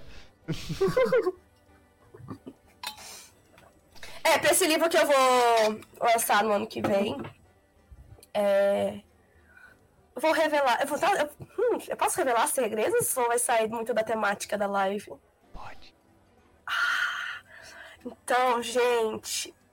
Aconteceu uma coisa muito legal semana passada. Que eu tinha mandado um projeto é, para a Lei de Incentivo à Cultura de um livro chamado Fundo Invisível da Lagoa. É um livro sobre as sereias da Lagoa da Pampulha. Meu Deus. É, é um jeito muito superficial de falar o assunto do livro. É, e aí, Não é isso... sobre o célebre jacaré gordo da Pampulha. Ele vai estar na história, claro. Tá falando sério? Tô, eu tô falando sério, vai ter jacaré na história. Todas as lendas da Pampulha vai estar nessa história. As capivaras Uau. também. É, e, enfim, é, aí eu mandei o projeto, só que foi em maio. Eu mandei em maio o projeto. É, e foi divulgado sexta passada. Que meu projeto foi aprovado. Então eu recebi Legal. dinheiro da prefeitura. A prefeitura vai me dar. Toma, Rafa, publique seu livro. Ah, então, que coisa bacana. É, e eu fiquei muito feliz, assim. Foram mais de 120 inscritos na área da literatura. E só 20 foram aprovados. Só assim, eu acho bastante, mas uhum. né, de 120. Um sexto aí foi aprovado e o meu projeto foi um deles. Então eu fiquei muito feliz. É, esse projeto vem aí. Eu espero que. Porque o dinheiro ainda não está comigo. Então, enquanto o dinheiro não estiver comigo, não tem como eu garantir. Mas, supostamente, ele vem aí. É, e aí, esse, nesse projeto, eu fiz a organização em capítulos, até porque eu tinha que entregar para a prefeitura um, uma coisa mais concreta, né? Como eles vão aprovar um negócio que eles não sabem uhum. exatamente o que é. Um então. É, então eu enviei em capítulos para ficar bem claro, né, o que, que ia acontecer, que eu sabia que, que ia acontecer, que o livro estava bem estruturado, era só questão de realmente sentar, escrever e ter o investimento para isso. Uhum. É, então, para mim, para esse livro, a organização em capítulos super funcionou, porque é um livro mais curto, é, vai ter, tipo, sei lá, 200 páginas no máximo. É para um público juvenil, assim, bem juvenil, tipo, 9, 10, 11, 12. É, então, fez super sentido né, para esse livro. E eu realmente, essa estruturação em capítulos não foi só para a prefeitura ficar satisfeita, não, né? Eu, eu, vou realmente seguir ela. Tipo, ela tá bem tranquila de seguir. E acho que vai ser um processo muito mais simples do que escrever o Uivo de Gelo. Tipo, a duologia foi, foi muito mais complexa, até pela temática, né? Como a gente está tratando de adultecimento, é uma temática muito mais complexa que mistura é, coisas mais intimistas, assim, né? Dos personagens. É, que nesse livro, Fundo Invisível da Lagoa, por exemplo, não vai ter, né? São, é um assunto menos complexo. É tipo, a lagoa está poluída, as sereias estão morrendo, oh não. E é bem mais direto. ah, você gosta de escrever? Eu digo, do momento em que você está sentada teclando ideias. Você gosta dessa parte? Hum, eu, eu, eu acho que gosto. Eu acho que depende muito. Porque tem vezes que você tem que escrever uma cena que você não quer escrever, que você tá tipo, ai, que preguiça dessa cena. Eu tenho, eu tenho muito isso com cenas de deslocamento. Tipo assim, o personagem tá na cidade X, ele tem que ir pra cidade Y. E você tem que escrever a jornada dele, às uhum. vezes. Uhum. E aí, ai, que preguiça, porque não vai acontecer nada. Eu só tenho que descrever um pouquinho para não ficar tipo. Ah, ele agora está na cidade Y. E a pessoa fica, ah, mas ele não estava em X? Então, eu tenho, eu tenho preguiça de certos momentos, assim, são coisas que eu sei que vão ser meio chatas de escrever. Aleatoriamente, me veio uma ideia que eu não sei se funcionaria, mas é meio guia do mochileiro das ideias, que seria tipo. tá, você tem toda uma cena de deslocamento. Então você pode contar toda uma história que tá rolando de algo incrível. E aí você termina a história e fala: e enquanto acontecia isso, esses personagens eles foram daquela cidade até aquela outra. Agora eles chegaram. Esqueçam aquela história que eu acabei de contar. Eu só estava enrolando vocês. Pois é. Meu Deus. É, mas aí não, não dá pra ser nenhum conto isso daí. Tem que ser uma, um livrão mesmo. Pra é, enrolar é, bem os atores. Eu, eu, por exemplo, uma, uma crítica, mas não é bem uma crítica, uma, uma, um gosto pessoal. Eu não gosto tanto lá vem o cancelamento, de Senhor dos Anéis, hum. porque eu sinto que o livro inteiro é os personagens andando de um lugar para o outro. E aí, grande parte da narração é narrando o percurso deles e eu fico, mano, eles não chegam nunca no lugar e nada acontece enquanto eles estão andando. Claro que acontece. Eles ficam com fome, eles ficam com as pernas cansadas. Eles fazem uma fogueira quando não deveria fazer. Aí eles são perseguidos pela galera do mal. Aí eles vão parar em, caver em cavernas com goblins. Goblins não, né? No caso. Qual que é o nome do. Ai. Eu, eu acho que no filme eles chamaram de goblins mesmo, mas no livro só chama de, de orcs. é. Enfim. Menor, algo assim. Acontece muitas coisas. É, mas, enfim, é, eu, eu tem, tem momentos que eu gosto de escrever, que eu não gosto de escrever, mas a maioria das vezes eu gosto de, tipo, quando eu tenho uma ideia e eu começo. Quando eu entro, aí já era. Já fico, tipo assim, acontece de eu ficar, às vezes, a tarde inteira escrevendo e não perceber que a tarde passou. Eu acho que o mais difícil é isso, né? Tipo assim, o começar. Aí quando começa, ele sai, deslancha. Sim. E aí, quando você precisa pegar no tranco para chegar nessa fase legal da escrita, como que você faz? Sangue, suor e lágrimas? É, não tem jeito, você tem que sentar e escrever. seu livro não vai se escrever sozinho. Eu, quando era o Rei Perdido, assim, eu tinha muito essa mentalidade de, ah, vou esperar a inspiração chegar, a vontade vir. É, agora, é, para esses livros de agora, é tipo assim. Eu sou escritora, minha profissão é escrever. Se eu não sentar e escrever, o livro não sai. E também eu não sou escritora. Porque a condição para ser escritora é sentar, escrever e fazer o livro acontecer. Então, eu tenho que exercer minha profissão para ter o livro em mãos. Então é meio que isso. Ah, eu preguiça dessa cena. Senta e escreve. E aí é, é, é, acho que é por isso que muita gente fala que é, tem que escrever todo dia. Eu não sou dessas que acho que tem que escrever todo dia, não. É, mas o pessoal fala, ah, tem que sentar e escrever, reservar uma hora do, do seu dia para escrever todo dia, tem que ser rotineiro pro livro sair. É, beleza. Pra, se você tá tendo dificuldade de escrever seu livro, porque você tem preguiça e tal, você realmente tem que separar uma hora do seu dia e escrever nessa hora, senão não sai. É, mas é, eu, pessoalmente, não acho que, tipo, pra mim, eu não preciso sentar e escrever todo dia, porque tem dias que eu escrevo a tarde inteira. Uhum. E tem dias que eu fico no laboratório a tarde inteira e aí não dá para escrever. É... Mas é. Tipo, você costuma fazer. Vejo o pessoal fazendo bastante a playlist para escrever, ou playlist para esse livro específico. Ou, ah, eu, eu, eu, só leio coisas do mesmo gênero enquanto eu estou escrevendo. Ou eu não leio nada do mesmo gênero que eu estou escrevendo. para não contaminar. Ah, Você tem olha... alguma. algum esqueminha desses? Não. eu acho muito chique. Tipo assim, tem. Tem gente. Fazer que... playlist eu acho muito chique também. É, é, tem gente que faz playlist e eu fico, mano. Primeiro que eu não ia ter tempo de fazer a playlist. É, tipo assim, era ou fazer a playlist ou escrever, porque eu ia começar a ficar entretida fazendo a playlist. É, ia demorar muito mais do que deveria. Segundo que eu não consigo, eu não consigo ouvir música enquanto eu faço as coisas. Tipo, é, eu tô escrevendo, eu não consigo ouvir música, porque eu começo a realmente ouvir a música em vez de escrever. É, eu não consigo estudar ouvindo música, eu não consigo trabalhar ouvindo música. As únicas coisas que eu consigo fazer ouvindo música é, tipo assim, coisas muito manuais. Sei lá, crochê. Eu consigo fazer crochê ouvindo música. Lavar prato. Lavar prato. Sei lá, uns negocinhos, assim, arrumar quarto. É, mas se eu tenho que pensar, eu não posso ouvir música.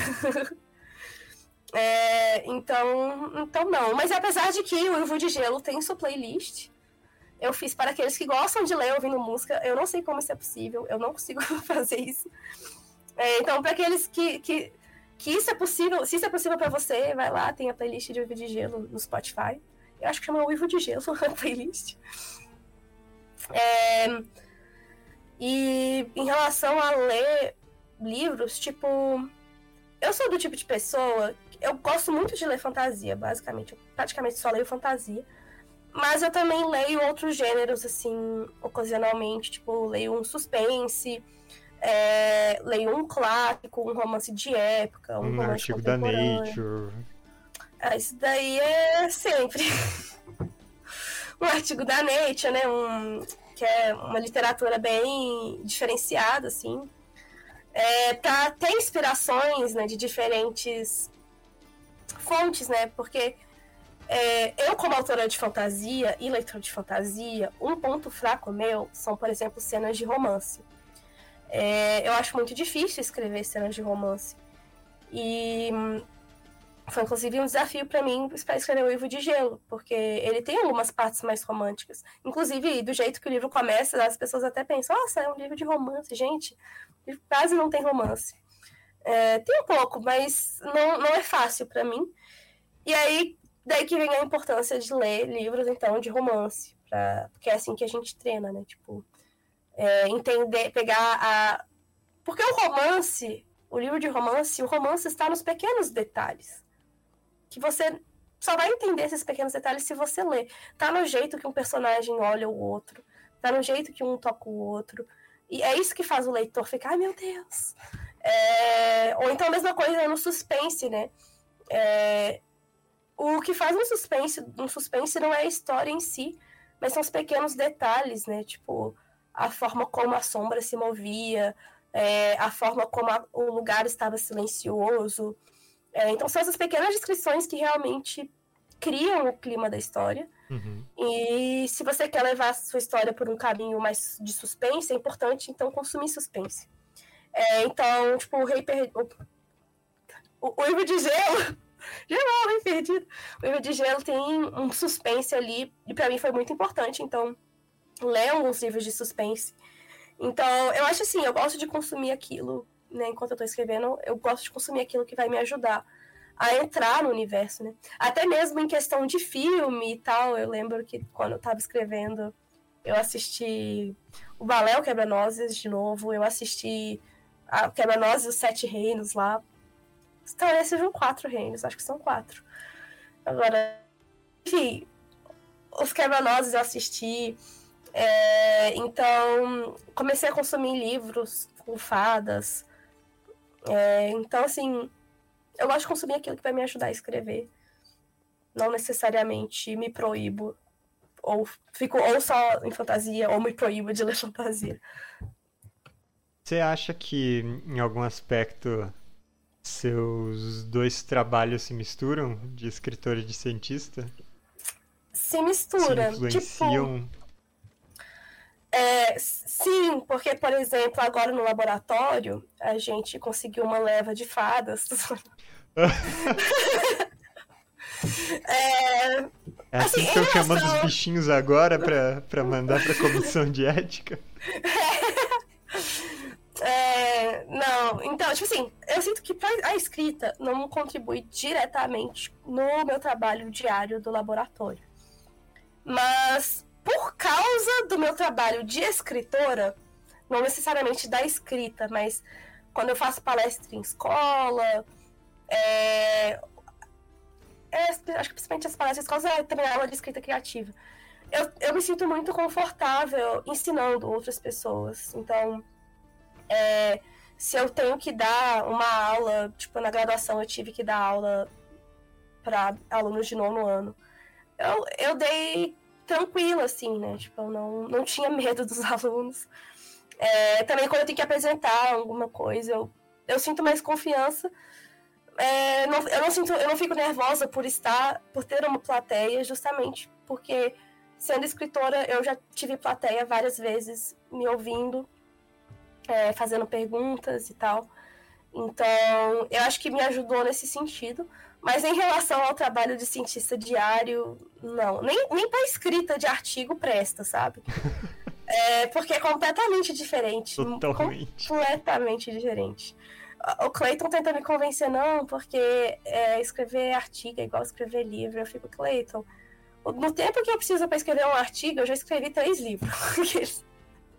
Seria muito mais fácil se pudesse só inventar as coisas da cabeça para escrever né? artigo e não precisasse colocar uma citação no mínimo para cada frase. Nossa senhora. Pois é, é, tipo, pra mim é nada a ver. Uhum. É muito diferente, muito mais difícil escrever.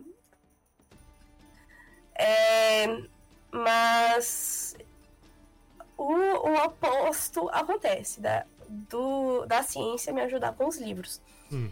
É, então, por exemplo, primeiro que né, tem o famoso post de literatura na ciência. Que inclusive eu faço ele raramente, porque é difícil pra caramba. É, ciência não é fácil, galera. Até ciência inventada. é, então. Eu vou achar o post aqui pra mandar no chat pro pessoal. Ah, legal. É, eu acho que tem um tempo desde que eu fiz o último post. Tô pensando em refazer os das fadas, faz sentido para esse livro. Mas enfim, é, então ele me ajuda na divulgação, assim, é, de livros e. Porque as, são os posts que as pessoas mais gostam. Então, tipo assim, as pessoas gostam de ciência, gostam de fantasia, misturou os dois, as pessoas vão curtir. Tô mandando aqui é... no chat. Ciência nos livros. Sereias, como elas respiram? Pois é, pra você ver. Nem existem sereias, mas eu sei como elas respiram. Você sabe? Olha o post. Aqueles... Mas será que elas não existem? Teremos que descobrir ano que vem, se embaixo na Nossa, da é mesmo? Pois é. Pois é, já tô dando spoiler aqui, né? É, mas aí, aí tem isso, por exemplo, né, o livro da Lagoa da Pampulha, eu acho que conta ponto, contou ponto para mim na prefeitura o fato de eu ser bióloga. Porque eu, a minha temática é falar da poluição, preservação uhum. ambiental e tal. É, então, né, ter esse background em biologia me ajuda a criar histórias não só educativas, mas cientificamente corretas, né? E até mesmo histórias de fantasia, né? Tipo, Uiva de Gelo e tal. É, a personagem gosta muito de planta. Gente, eu nem gosto muito de botânica, eu criei uma personagem que gosta de planta. Mas aí eu comento algumas coisas sobre as plantas, então, tipo, me ajuda muito a pesquisar. É, mas não só o conhecimento em si da biologia, mas eu acho que eu acho que o Matheus vai entender isso bem. A gente aprende do o método científico, né? É a questão é, de ter uma hipótese, de ter uma é, algo para sustentar essa hipótese, de ter um porquê para as coisas. Né? Na hora de escrever o livro, eu acho que eu fico muito com esse pensamento de ah, a Camélia vai fazer X. Mas por quê? Eu sempre fico questionando por quê, mas por que ela vai fazer isso? Ah, porque tal, tal, tal. Ah, mas por que, que tal, tal, tal?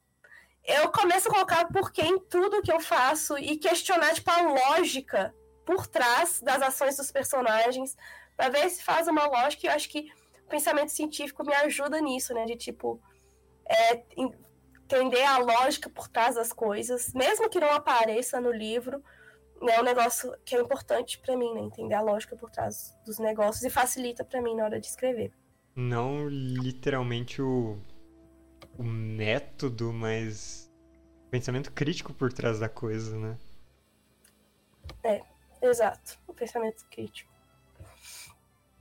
É, então, eu acho curioso. que eu acho que ajuda bastante. Inclusive, outro spoiler, pessoas! É, a partir do ano que vem, eu vou oferecer serviços de é, consultoria científica. Então, se você escreve ficção científica ou fantasia que pega ali pro lado da ciência, é, a minha ideia é oferecer um serviço de, tipo assim, ler e falar se faz sentido dentro da lógica científica aquilo que você está escrevendo para você ter livros mais coerentes. Você está dizendo que a, o lado mestra da Rafaela vai. Vai. Vai ter essa intersecção pra valer com o vai. lado escritora? Com certeza, porque assim, um lado tem que me servir para algo, além de ir para fazer doutorado. é verdade. Então, é, eu vou começar a oferecer esse serviço aí. É, e ainda estou terminando, né, de estruturar tudo, exatamente como, como vai ser, né, tem toda a questão do relatório e tal, precificação. Eu não sei por que ainda... precisa disso, porque ciência, todo mundo sabe que é só você pegar umas pinças bem pequenas, puxar o DNA das coisas assim com a pinça, e você pega as coisas, faz assim, mistura uns líquidos coloridos e tá feito. É isso aí. É isso aí. Pronto. Não, nem precisa. Eu posso, eu posso, em vez de fazer a consultoria, vender kit de ciência. Nossa. Para, para você melhorar seu livro. É, experimente na prática como é ser um cientista para você poder escrever seu livro com mais fidelidade. Nossa, o jeito mais difícil de fazer um livro. Você faz uma graduação e pós-graduação. É. Que terrível. É, Rafa, eu ainda não te perguntei de uma coisa que às vezes eu falo aqui no canal que é RPG. Não sei se você sabe, uhum. às vezes eu falo de RPG aqui. É, não sabia não. O que é, que é RPG? Rafa Polantic Good? Goodreads, Goodreads. Goodreads. É. Então, como que você entrou nesse mundo dos RPGs também? Como eu entrei no mundo dos RPGs? Acho é. que tudo começou com Will o Pirata. Will o Pirata. Um grande acrobata, malabarista, duelista e sei lá mais o que esse homem faz. Tá, Escultor. Escultor? Escritor? escritor. Meu é, Deus. arremessador de fogo. Você lembra de qual era o perfil dele para eu poder divulgar aqui? Ah, achei, Portal Wilmar. É, isso. É, Galera, conheci- confiram esse cara. Não, ele, ele é. Ele é uma pessoa incrível, um artista incrível. Tipo assim. Ele é realmente tipo, uma inspiração. É, na verdade, talvez comece até antes do Will, né? Na verdade, é, quem é de Belo Horizonte deve conhecer Guerra dos Anéis. É, GDA. É um, é um RPG ao vivo. Que, tipo assim, a gente não joga com dados e tal. A gente Ah, é um, é um live action mesmo. É um live action, a gente recebe missão, aí tem os personagens. E aí é, eu conheci GDA de forma atrasada na minha vida. Normalmente as pessoas conhecem GDA quando elas têm lá seus 5, 6, 7 anos. Eu conheci GDA com 15, 16. É, mas eu adorei. E eu participava da colônia de férias de GDA. É, nos meus na minha adolescência lá no ensino médio estava a Rafaela indo nas colônias de férias é, fugir de pessoas fantasiadas era, era isso a gente saía fugindo de galera aleatória com as máscaras e lutando de espada É, então foi nesse contexto que eu conheci assim o RPG né de tipo um personagem que você é, incorpora é, e que você tem que fazer missões, interagir com o- os é, NPCs ali. É, eu tinha muito medo de interagir, porque para interagir eu tinha que falar. então, Você só queria bater nas pessoas com uma espada de espuma. eu, eu queria, é, eu queria sim saber a história. Uhum. Eu queria. Eu nem, eu nem tava interessada também em luta de espada, eu também fugia das lutas de espada. Eu tava interessada. Eu nem era luta de espada, eu era maga. Aí eu fazia assim, ó. É, mas aí eu, eu tava muito interessada na história. Perguntaram se o GDA é LARP. Eu, eu acho que é LARP, Live Action Roleplay. É, é, é sim. E tem o livro também, né, do Mar o Marcelo Lacerda, que é responsável pelo GDA. Ele também tem o livro, na época eu li os livros, assim, muito legal o universo dele. É, e a gente realmente se sentia muito envolvido com aqueles personagens, de tipo assim, o pessoal fazia grupo de RPG de GDA. É, começava o grupo, sabe, pessoal com 5 anos de idade, pessoal jogando até os 20. O mesmo grupo, e Caramba. normalmente é tipo assim, toda festa de aniversário, alguém do grupo chamava o Marcelo pra fazer a festa. Então a história ia avançando, sempre o mesmo grupo, porque eles sempre se convidavam nos aniversários e eventos, assim. Então, assim, muito, muito legal. Tipo, ele criou um negócio muito legal. E que marcou muito a minha geração, gerações mais novas, também geração mais velhas aqui de BH. Uhum.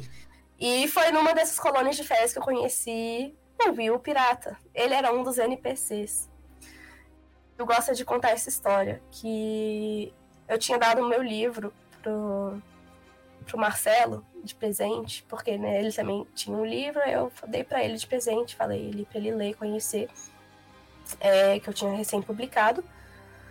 E aí, enquanto o Will tava embaixo de uma pia, esperando a hora que ele tinha que sair para assustar crianças, ele leu O Rei Perdido. E ele não leu o livro inteiro, né? Ele leu ali um pedaço do livro. E ele gostou bastante. E aí ele entrou em contato comigo, a gente começou a trocar ideia e tal. E é, ele que me introduziu, então, a realmente um RPG de mesa. Então, o primeiro RPG que eu joguei na vida foi um sistema de RPG que o Will criou, que era um sistema bem simplesinho. É, eu fui na casa dele pra gente jogar assim. É, e ele me chamou pra eu fazer um RPG do meu livro.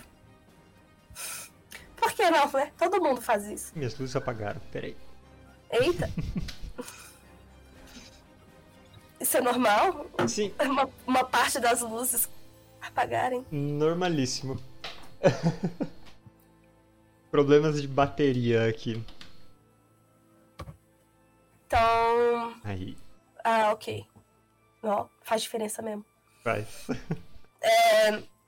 Mas então o Will me apresentou ao RPG de mesa e ele me chamou pra fazer o RPG do meu livro. Uhum. Eu fiquei tipo, como? Não sei nem fazer isso. Aí eu fiz uma mesa de RPG pro meu livro. Mesa nem, né? Eu fiz uma, uma aventura. Por e acaso eu... foi num evento numa escola que eu Fui. joguei com o cara que tem um livro. Meu Deus, eu esqueci ah, o nome dele. É, o Sário. Sário, ele mesmo. É, é isso aí. Foi, teve esse evento na escola e teve o outro no Centro de Referência para a Juventude. Uhum. É, e aí eu criei essa aventura de RPG. Pra mim foi flop. Porque assim, eu não sei mestrar, eu não sei lidar com pessoas saindo da minha história.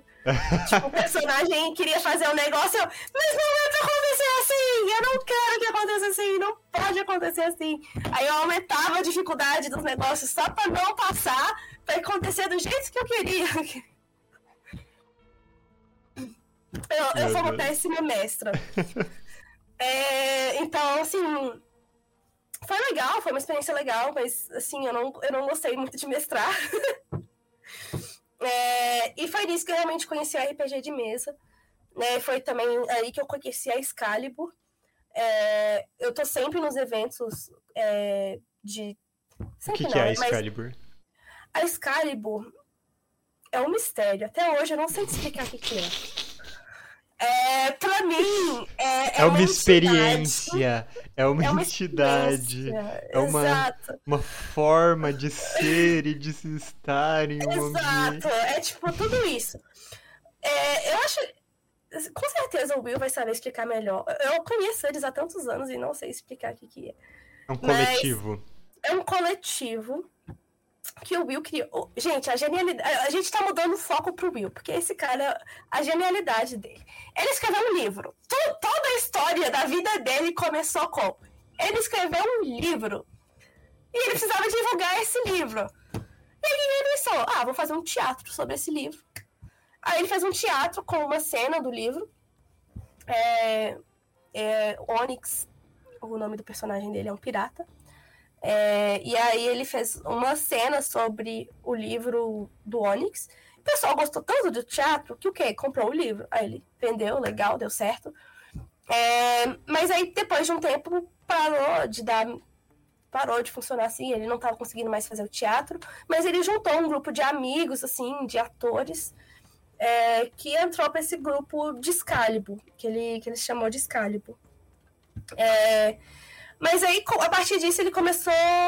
Eles falam, eles chamam de Excalibur Live Action, que é meio que essa, essa ideia do, do LARP, é, Live Action RPG, é que eles meio que entram num personagem é, e transportam o público também para dentro de uma história, só que improvisada. Uhum. É, então, no caso, o pessoal da Excalibur, todo mundo é pirata. É, e quando eles estão em eventos, né, eles são convidados para participar de eventos, tipo, eles são convidados para o Ostara de BH para fazer parte do, do cenário do, da, do evento. Então, para dar imersão do evento para dar imersão no evento. Então, tipo assim, às vezes você tá ali andando no evento do nada, tem dois piratas lutando de espada, e um falando, você roubou não sei o quê, e aí o outro respondendo, e aí eles brigando pelo dinheiro, e aí eles começam a interagir com a plateia, falando, você viu ele roubando, não viu? E aí, tipo assim, é muito legal. É, mas junto a isso, eles também fazem apresentações é, soprando, de soprando fogo, de malabares, de facas, com arco e flecha. Então, tipo assim, como a história do Will era sobre piratas e fantasia e tal, ele aprendeu todas as habilidades que ele precisava para ser um verdadeiro pirata e todo mundo da Excalibur entrou nesses personagens. É, um então, dia desses ainda vai sair uma notícia de um veleiro na, na Lagoa da Pampulha. Não duvido nada! Isso tá tudo eu não duvido nada. O cara aprendeu a fazer stop motion para divulgar o livro, quadrinho para divulgar o livro. Tipo assim, ele aprendeu de tudo, né, pra, querendo divulgar o livro. E atualmente a, a principal atividade dele não, nem é mais os livros, né? Uhum. É realmente a Excalibur. É, que eles são sempre chamados para eventos. Então a Excalibur é uma mistura de é, pessoas que estão, tipo, teatro, né? Pessoas aprendendo essa vibe do teatro, mas também que sabem fazer soprar fogo, arco e flecha, malabarismo, É, a Marina, é, que faz parte da Excalibur, ela, ela é professora numa escola de circo, então ela sai fazendo coisas circenses ali no meio. É... Tá, eles são um grupo de aventureiros da vida real, entendi. Exatamente. então, tipo assim, e tudo isso porque o Will queria divulgar o livro. E atualmente, né, tipo, a, o pessoal que tá na Excalibur atualmente não é tipo assim, os amigos do Will. É, são pessoas que conheceu a Excalibur lá atrás. Ah, ele aprendeu a fazer esculturas de dragão. Esse dragão aqui, ó. E esse aqui. Calma, não tá aparecendo na live aqui. Ah, tá. Dá pra ver? Tem que mexer sua câmera. Ixi. Tem uns dragões aqui atrás de mim que ele faz com. Tô fazendo uma bagunça, arame. gente. Ignorem. Finjam que tá tudo certo. Eu não sei o que fazer. Ah, enfim. Se não dá pra ver, não, não tem problema. Ele, ele faz esculturas de dragão. É, de arame e cola quente. Tem um nome, tem um nome certo. Silicone industrial. É, ele faz esses dragões também para divulgar os livros dele. Tipo, ele, na minha cabeça, ele aprendeu de tudo para divulgar os livros dele. É, então, é, é, Excalibur é essa galera, e atualmente, para entrar na, na Excalibur, é, são essas pessoas que conheceram ele em eventos que falam: Eu quero muito fazer parte da Excalibur. E aí eles são tão insistentes que ele fala: Tá bom, pode vir. E aí ele meio que conversa com as pessoas, né? Para o William é muito importante que a Excalibur seja um lugar de crescimento para a pessoa. Não é simplesmente é, diversão, participar de evento e tal. É, é, ele escolhe pessoas que ele vê que, que vai fazer o grupo crescer, mas que vai crescer naquele grupo, né? Um crescimento pessoal. É, então, para isso, ele isso é muito importante também, né? O, crescimento pessoal de cada integrante. Então, por isso que eu acho o trabalho dele muito bonito, porque, uh, sei lá, muitas pessoas entram para Excalibur, sei lá, às vezes pessoas que, que às, às vezes até mesmo estão passando por uma depressão e tal, e a Excalibur é, é um lugar de refúgio, de salvação. Então, tipo assim, tem muitas histórias bonitas de pessoas que, que participaram na Excalibur. E eu admiro bastante o trabalho que ele faz. Bacana. E é isso, galera. Conheçam o Will.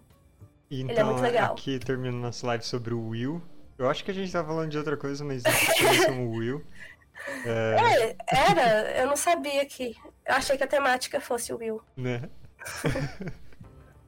uh, então, logo depois que tu começou, fechando parênteses do Will, a jogar é, RPG e narrar RPG, foi quando a gente começou a jogar ah, juntos. Exatamente. Exatamente, obrigada. Era aí que a gente tava. Era aí que a gente tava. Aí foi você. Foi você, foi então. Eu não sabia que era, tipo, praticamente sua primeira e... mesa. Porque, né, você fez muito live é, action, você não mesa. jogava na mesa. é, era minha primeira mesa. E aí você me chamou pro seu RPG. E aí foi muito legal. Muito legal mesmo. Eu gostei mais do RPG de mesa do que do, do LARP. Ainda mais porque não, não preciso... de vez em quando o Alan fazia pizza pra gente. Nossa! Você lembra? Saudades RPG eu, Alan. Eu nunca vou esquecer da pizza que ele fez, Rafa. Muito Saudades boa. do Alan. E eu lembro também, às vezes, que. Porque o Alan era, era bardo, do nada ele pegava o violão dele. Não, Muito também, bom. né? Outro cara com mais rolê aleatório do que o Ronaldinho Gaúcho, né? Porque o Alan, ele era farmacêutico. Ai, meu Deus. Não, ele era músico profissional, formado em música. O cara é um virtuoso. Toca muita ele tem coisa. Spotify. Ele tem Spotify. É, golpe de asa, eu escuto com frequência. É, mas ele, ele é cheio de, tipo, muitos projetos singulares, assim, e, e para muitas áreas diferentes. Hoje em dia ele é ator, mas na época a gente conheceu ele porque ele estava fazendo mestrado em neurociências. E. Ótimo cozinheiro também. Altos gatos visitavam a casa dele e ele só aceitava que os bichos vinham e iam. Isso. E era Não, isso. e ele tinha a história dos gatos também. Ah, porque essa daqui é a namorada do gato, esse daí é Os o... gatos tinham a vida mais agitada do que a nossa. tinha. É muito bom. E, e de lá pra cá, é, a, a gente começou jogando presencial, era muito bacana. Foi. Ah, eu, eu lembro que a nossa última sessão foi antes da pandemia, né? Da gente ter que parar de jogar presencial. Foi quando eu Foi. consegui usar a minha miniatura do T-Rex zumbi. Eu fiquei, nossa, não vai dar pra usar isso. A gente conseguiu fazer uma sessão e depois fechou tudo. E aí a gente jogou online por bastante tempo, né? Aham. Você tem alguma, alguma cena memorável dos, dos nossos RPGs? Da época da Muitas-? Muitas. Pra mim, uma das cenas memoráveis era.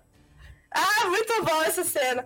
Quando a gente tinha um, uma fenda enorme, assim, no chão. E.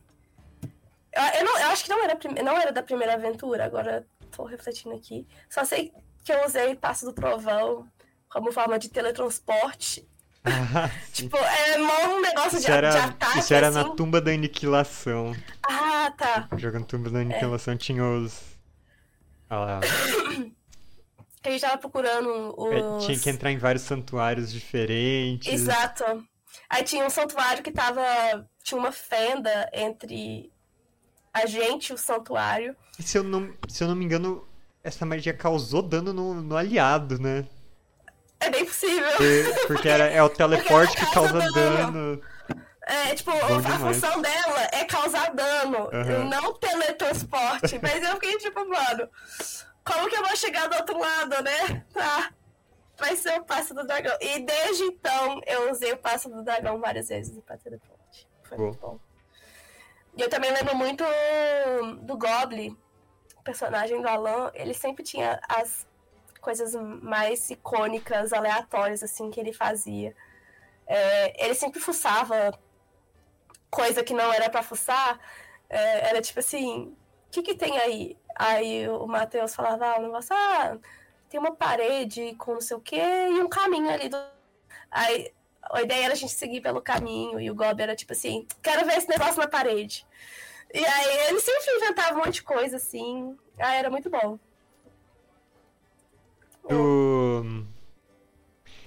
E da, da nossa mesa online, como que, Lasca, que você achou da, da experiência do Lasca Solar? Lasca Solar foi muito bom. É, foi mais curto, né? Foi, bem mais Mas- curto.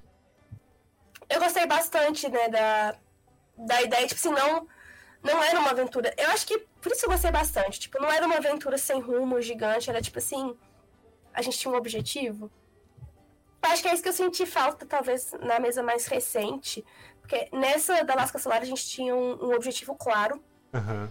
que, que era assim, pessoal, a vida parece que está voltando ao normal, mas precisamos verificar. Saiam do subterrâneo e vai lá para o, o exterior e me falam se vocês têm algum sinal de que tá tudo bem. E tipo assim, era, objeti era mais objetivo, assim. E aí, pra mim, eu tinha a deusa lá, é, que era uma personagem conectada com a natureza, meio que. É, e ficou marcado na minha cabeça uma cena que eu encontrei água escorrendo na estátua. E Ah, aí foi bem legal, tipo, Porque era tudo Eu- sobre o mundo ter secado, né? aham. E aí eu, eu senti que a minha. Foi a primeira vez que eu senti que meu personagem era útil. Eu fiquei, nossa! Meu personagem finalmente tem uma utilidade, porque Uau. sem ele não íamos ter contato com essa deusa. Perguntaram aí o que a gente jogava. Era D&D quinta edição. É, esse... A, a gente chegou a jogar, que não foi transmitido, a Tumba da Aniquilação, que é a aventura oficial. Mas aí nós jogamos essa mesa de Lasca Solar, que daí foi um cenário que eu, eu criei. É, eu tenho bastante carinho por aquele cenário, eu gosto bastante dele. Foi muito legal. E. é, mas, assim, as gravações são precárias. É uma situação assim de. Tipo. live de problemas técnicos. É a atração Ah, mas era principal. bom. Mas era, era, bom. era muito legal. É, E hum, eu também tive. Eu também joguei Tormenta é, uma vez com uma amiga. Mas eu peguei, tipo, bonde andando. E o pessoal não me explicou muito bem. Eu não, não tive uma experiência boa com, hum, com é, pessoal da mesa. Tipo assim, eu não consegui me integrar muito bem com o pessoal. É, então, foi não foi muito pra frente, assim. E a aventura mais recente, com, que é a aventura do Henrique, é, eu gosto muito do meu personagem, o, o nome dele é Santos, Santos Monte, mas Ótimo. uma referência, ele era um artífice. É, o sonho dele é, é criar o 14 Jammer. Jammer. Muito bom o- artista. Detalhe, ele começou com o nível 1. Não, e é, e é legal que é, é muito. É muito fidedigno à realidade, porque o Santos Dumont é um gnomo, igual o Santos Dumont na vida real. Que tinha 1,50 de altura. Eu gosto muito dos personagens dessa, do nosso é, RPG, né, do Henrique, que nós nunca vamos saber o final, aparentemente. É, Mesas Mas- longas têm esse, esse problema, né? Ah, eu, eu já gravei um, um vídeo com o Henrique, inclusive. ai, que legal. Ele fala mais sobre isso? É, eu, eu vou, eu vou mandar o link aqui. É, mas, Rafa, é, infelizmente eu descobri no meio da live que eu tenho uma reunião daqui a 10 minutos. Que isso? Uhum. Então, é, a gente vai ter que deixar alguns assuntos que eu, que eu queria trazer ainda para uma Ah, outra tranquilo. conversa e tal. Mas eu, inclusive, quero te, te, te perguntar. é, você, então, achou interessante jogar e transmitir as mesas? Estaria disposta a jogar e transmitir outra vez, é isso? Ah, estaria. Hum. Mas também depende do tamanho da aventura. É importante. Não, tudo bem. Pro, pro ano que vem eu tô planejando fazer várias mesas curtas, coisas de entre 5 ou 6 sessões. Ai, que legal. E aí, tipo, sempre um sistema diferente, temática bem diferente. E aí é legal que, que dá pra chamar várias pessoas pra participarem. Porque, Uhum. né, pra marcar coisa que vai durar um Ah, ano que inteiro, é ruim. Mas algo que vai É. durar um mês e meio, parece É, mais factível, né? Super rola. Muito Ainda mais que eu vou estar. Não vou ter mestrado. Vai estar milionária depois da pré-venda do Uivo de Gelo. E falando nisso, Importante. Está em pré-venda, pessoal, o Ivo de Gelo. Até amanhã eu estendi, porque como ia ter essa live, eu queria muito que vocês tivessem a chance de comprar o livro. É, na verdade, assim, né, comprar o livro você consegue a qualquer momento. É, a questão é que ele, na pré-venda ele vem, olha só, nesta caixa. olha só. E a caixa vem com enfeites, né? Tem um pôster aqui. Pessoal, mandem uma exclamação Rafa aí no chat. Tem. Ai meu Deus, não, não dá pra ver. Enfim, mas ele vem com marca-página, um marca-página lindo da, da fada. É, e ele vem com balinha, vem, vem com cheirinho de Natal. Ah, meu Deus. Ela é toda temática. É, então você só consegue garantir os pré-brindes. Os pré-brindes? Os brindes na pré-venda. É, o livro você consegue adquirir a qualquer momento. Inclusive, estou f- em processo de ver aí se eu consigo também liberar o livro na Amazon. Uhum. Porque este calhamaço físico, é, ele tá saindo por 78 a pré-venda. É, e quando sair o livro sem ser pela pré-venda, vai ser essa mesma faixa de preço. É, Sim, os brindes. só que sem os Acabou, brindes, então a limitadíssimo. pré-venda tá super valendo. Uhum. É, e o e-book é, já vai ficar um preço um pouco mais em conta aí. Mas assim, super vale a pena ter esse livro físico. Ainda mais que Quantas ele tem realidade Rafa? aumentada. 520. Uau. É, Tudo bem, tudo bem. É, eu, eu, eu tenho coragem de encarar, eu acabei de ler o livro 4 do Roda do Tempo. 900, beirando as 900 ali. é, então, então você consegue, isso é de Tá, boa. é, isso tá de boa. Fichinha. E eu sempre gosto de falar pro pessoal, a gente tem tantos autores, tantos quadrinistas, tantos é, assim criadores de todas as artes muito bacanas no Brasil. E, incrivelmente, é muito mais difícil publicar no Brasil do que, às vezes, você conseguir alguma. Sabe, um brasileiro que escreve em inglês publicar lá fora. Então. ah, eu, eu acho muito incrível que você tenha conseguido um apoio para o seu próximo livro, que tem um financiamento público para esse tipo de coisa, porque publicação Sim. independente é, é realmente uma maratona. Autor É. tem, que, tem que fazer de tudo, tem que fazer a, a divulgação, tem que manjar do marketing, tem que manjar da diagramação, tem que E tirar com a o dinheiro- gráfica. E, é, e assim, fazer a É, mágica da comentei, multiplicação do né, é- dinheiro. O investimento veio de um dinheiro que eu já tô guardando tem muito tempo, né? Então, Uhum. é, não é um dinheiro que estava planejado para este lançamento, mas é um dinheiro que né, eu sei que vai ter o retorno, porque vendendo aí os livros, é, o retorno vem. Mas é uma coisa a longo prazo e de risco também, né? Porque se eu não vender nada, aí. Não, eu tenho certeza que vai ser um sucesso, Rafa. Obrigada. A primeira versão lá na Amazon que você nem divulgou direitinho, tá? Que a primeira versão não era nem de, de- da Rafa TikToker. A primeira vez que você lançou o Ivo de Gelo. É verdade. Acho que não. Pois é. Bom, então, pessoal, confiram o link aí no chat. É, sigam as redes da Rafa, ela já fez muitos posts, fez vídeos, fez ah, coisa no Instagram. Você já fez, ah, já participou de outros lugares, já divulgou em outros, ah, outros Eu lugares onde você falou mais do Ivo de Gelo. Acho que o Instagram é o lugar que eu mais falo, mas tem um pouco no TikTok e ocasionalmente no Twitter. O negócio é que meus, nada meu no Twitter é muito. chega em outras pessoas. Normalmente fica restrito aos amigos. Aí fica tipo assim: os amigos receberam mil notificações que eles já viram em É todas que as você não redes. está sendo ofensiva o suficiente. Não é, É, isso que move o ser. Twitter? É verdade. É, Twitter não, X. Twitter. Twitter.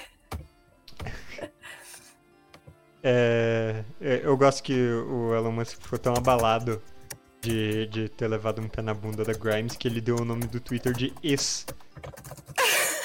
Então. É, é, é o, o inferno virtual, mas às vezes funciona, às vezes não. Enfim. É, É. Rafa, faça suas últimas divulgações. Deixamos alguma coisa de fora. Não, acho que a gente falou sobre tudo. É, igual o Matheus comentou. Toda. Vocês encontram sinopse do livro, link de compra, vídeos infinitos da Rafa divulgando o livro. é, acesso ao que, que são os brindes, né? Porque eu tentei mostrar aqui, mas não dá pra ver muito bem, dá pra você ver eles melhor nesses vídeos. Uhum. Então, tudo vocês encontram principalmente no meu Instagram. É, No Instagram também falo às vezes sobre escrita criativa, né? da- às vezes eu dou aula de escrita criativa, então Sim. também encontra informações sobre isso. É, e é isso. Ah, lançamento oficial dia 12 de dezembro. Se você é de BH, você pode ir presencialmente no Minas Tênis Clube de 19 às 21. Olha só. E é isso. Muito bom. Pessoal, vamos então agora eh, mandar uma raid. Vamos mandar pro Rebelo. E vamos encerrando por hoje. Eu queria fazer mais coisas, queria estender essa conversa. eh, segurar a Rafa aqui até meia-noite, depois fazer gameplay de Alien, não vai rolar nada disso. Eh, Poxa, o reunião. emprego me chama, mas a, a Rafa volta aqui eventualmente pra gente conversar Espero mais. sim. Muito obrigada, pessoal. Obrigada a todo mundo aí que ouviu, que interagiu. Foi ótimo. Bom, E Então- obrigada a Matheus também. Imagina. Aguardo o retorno. Bom, até mais, pessoal. Obrigado pelos peixes. Até mais.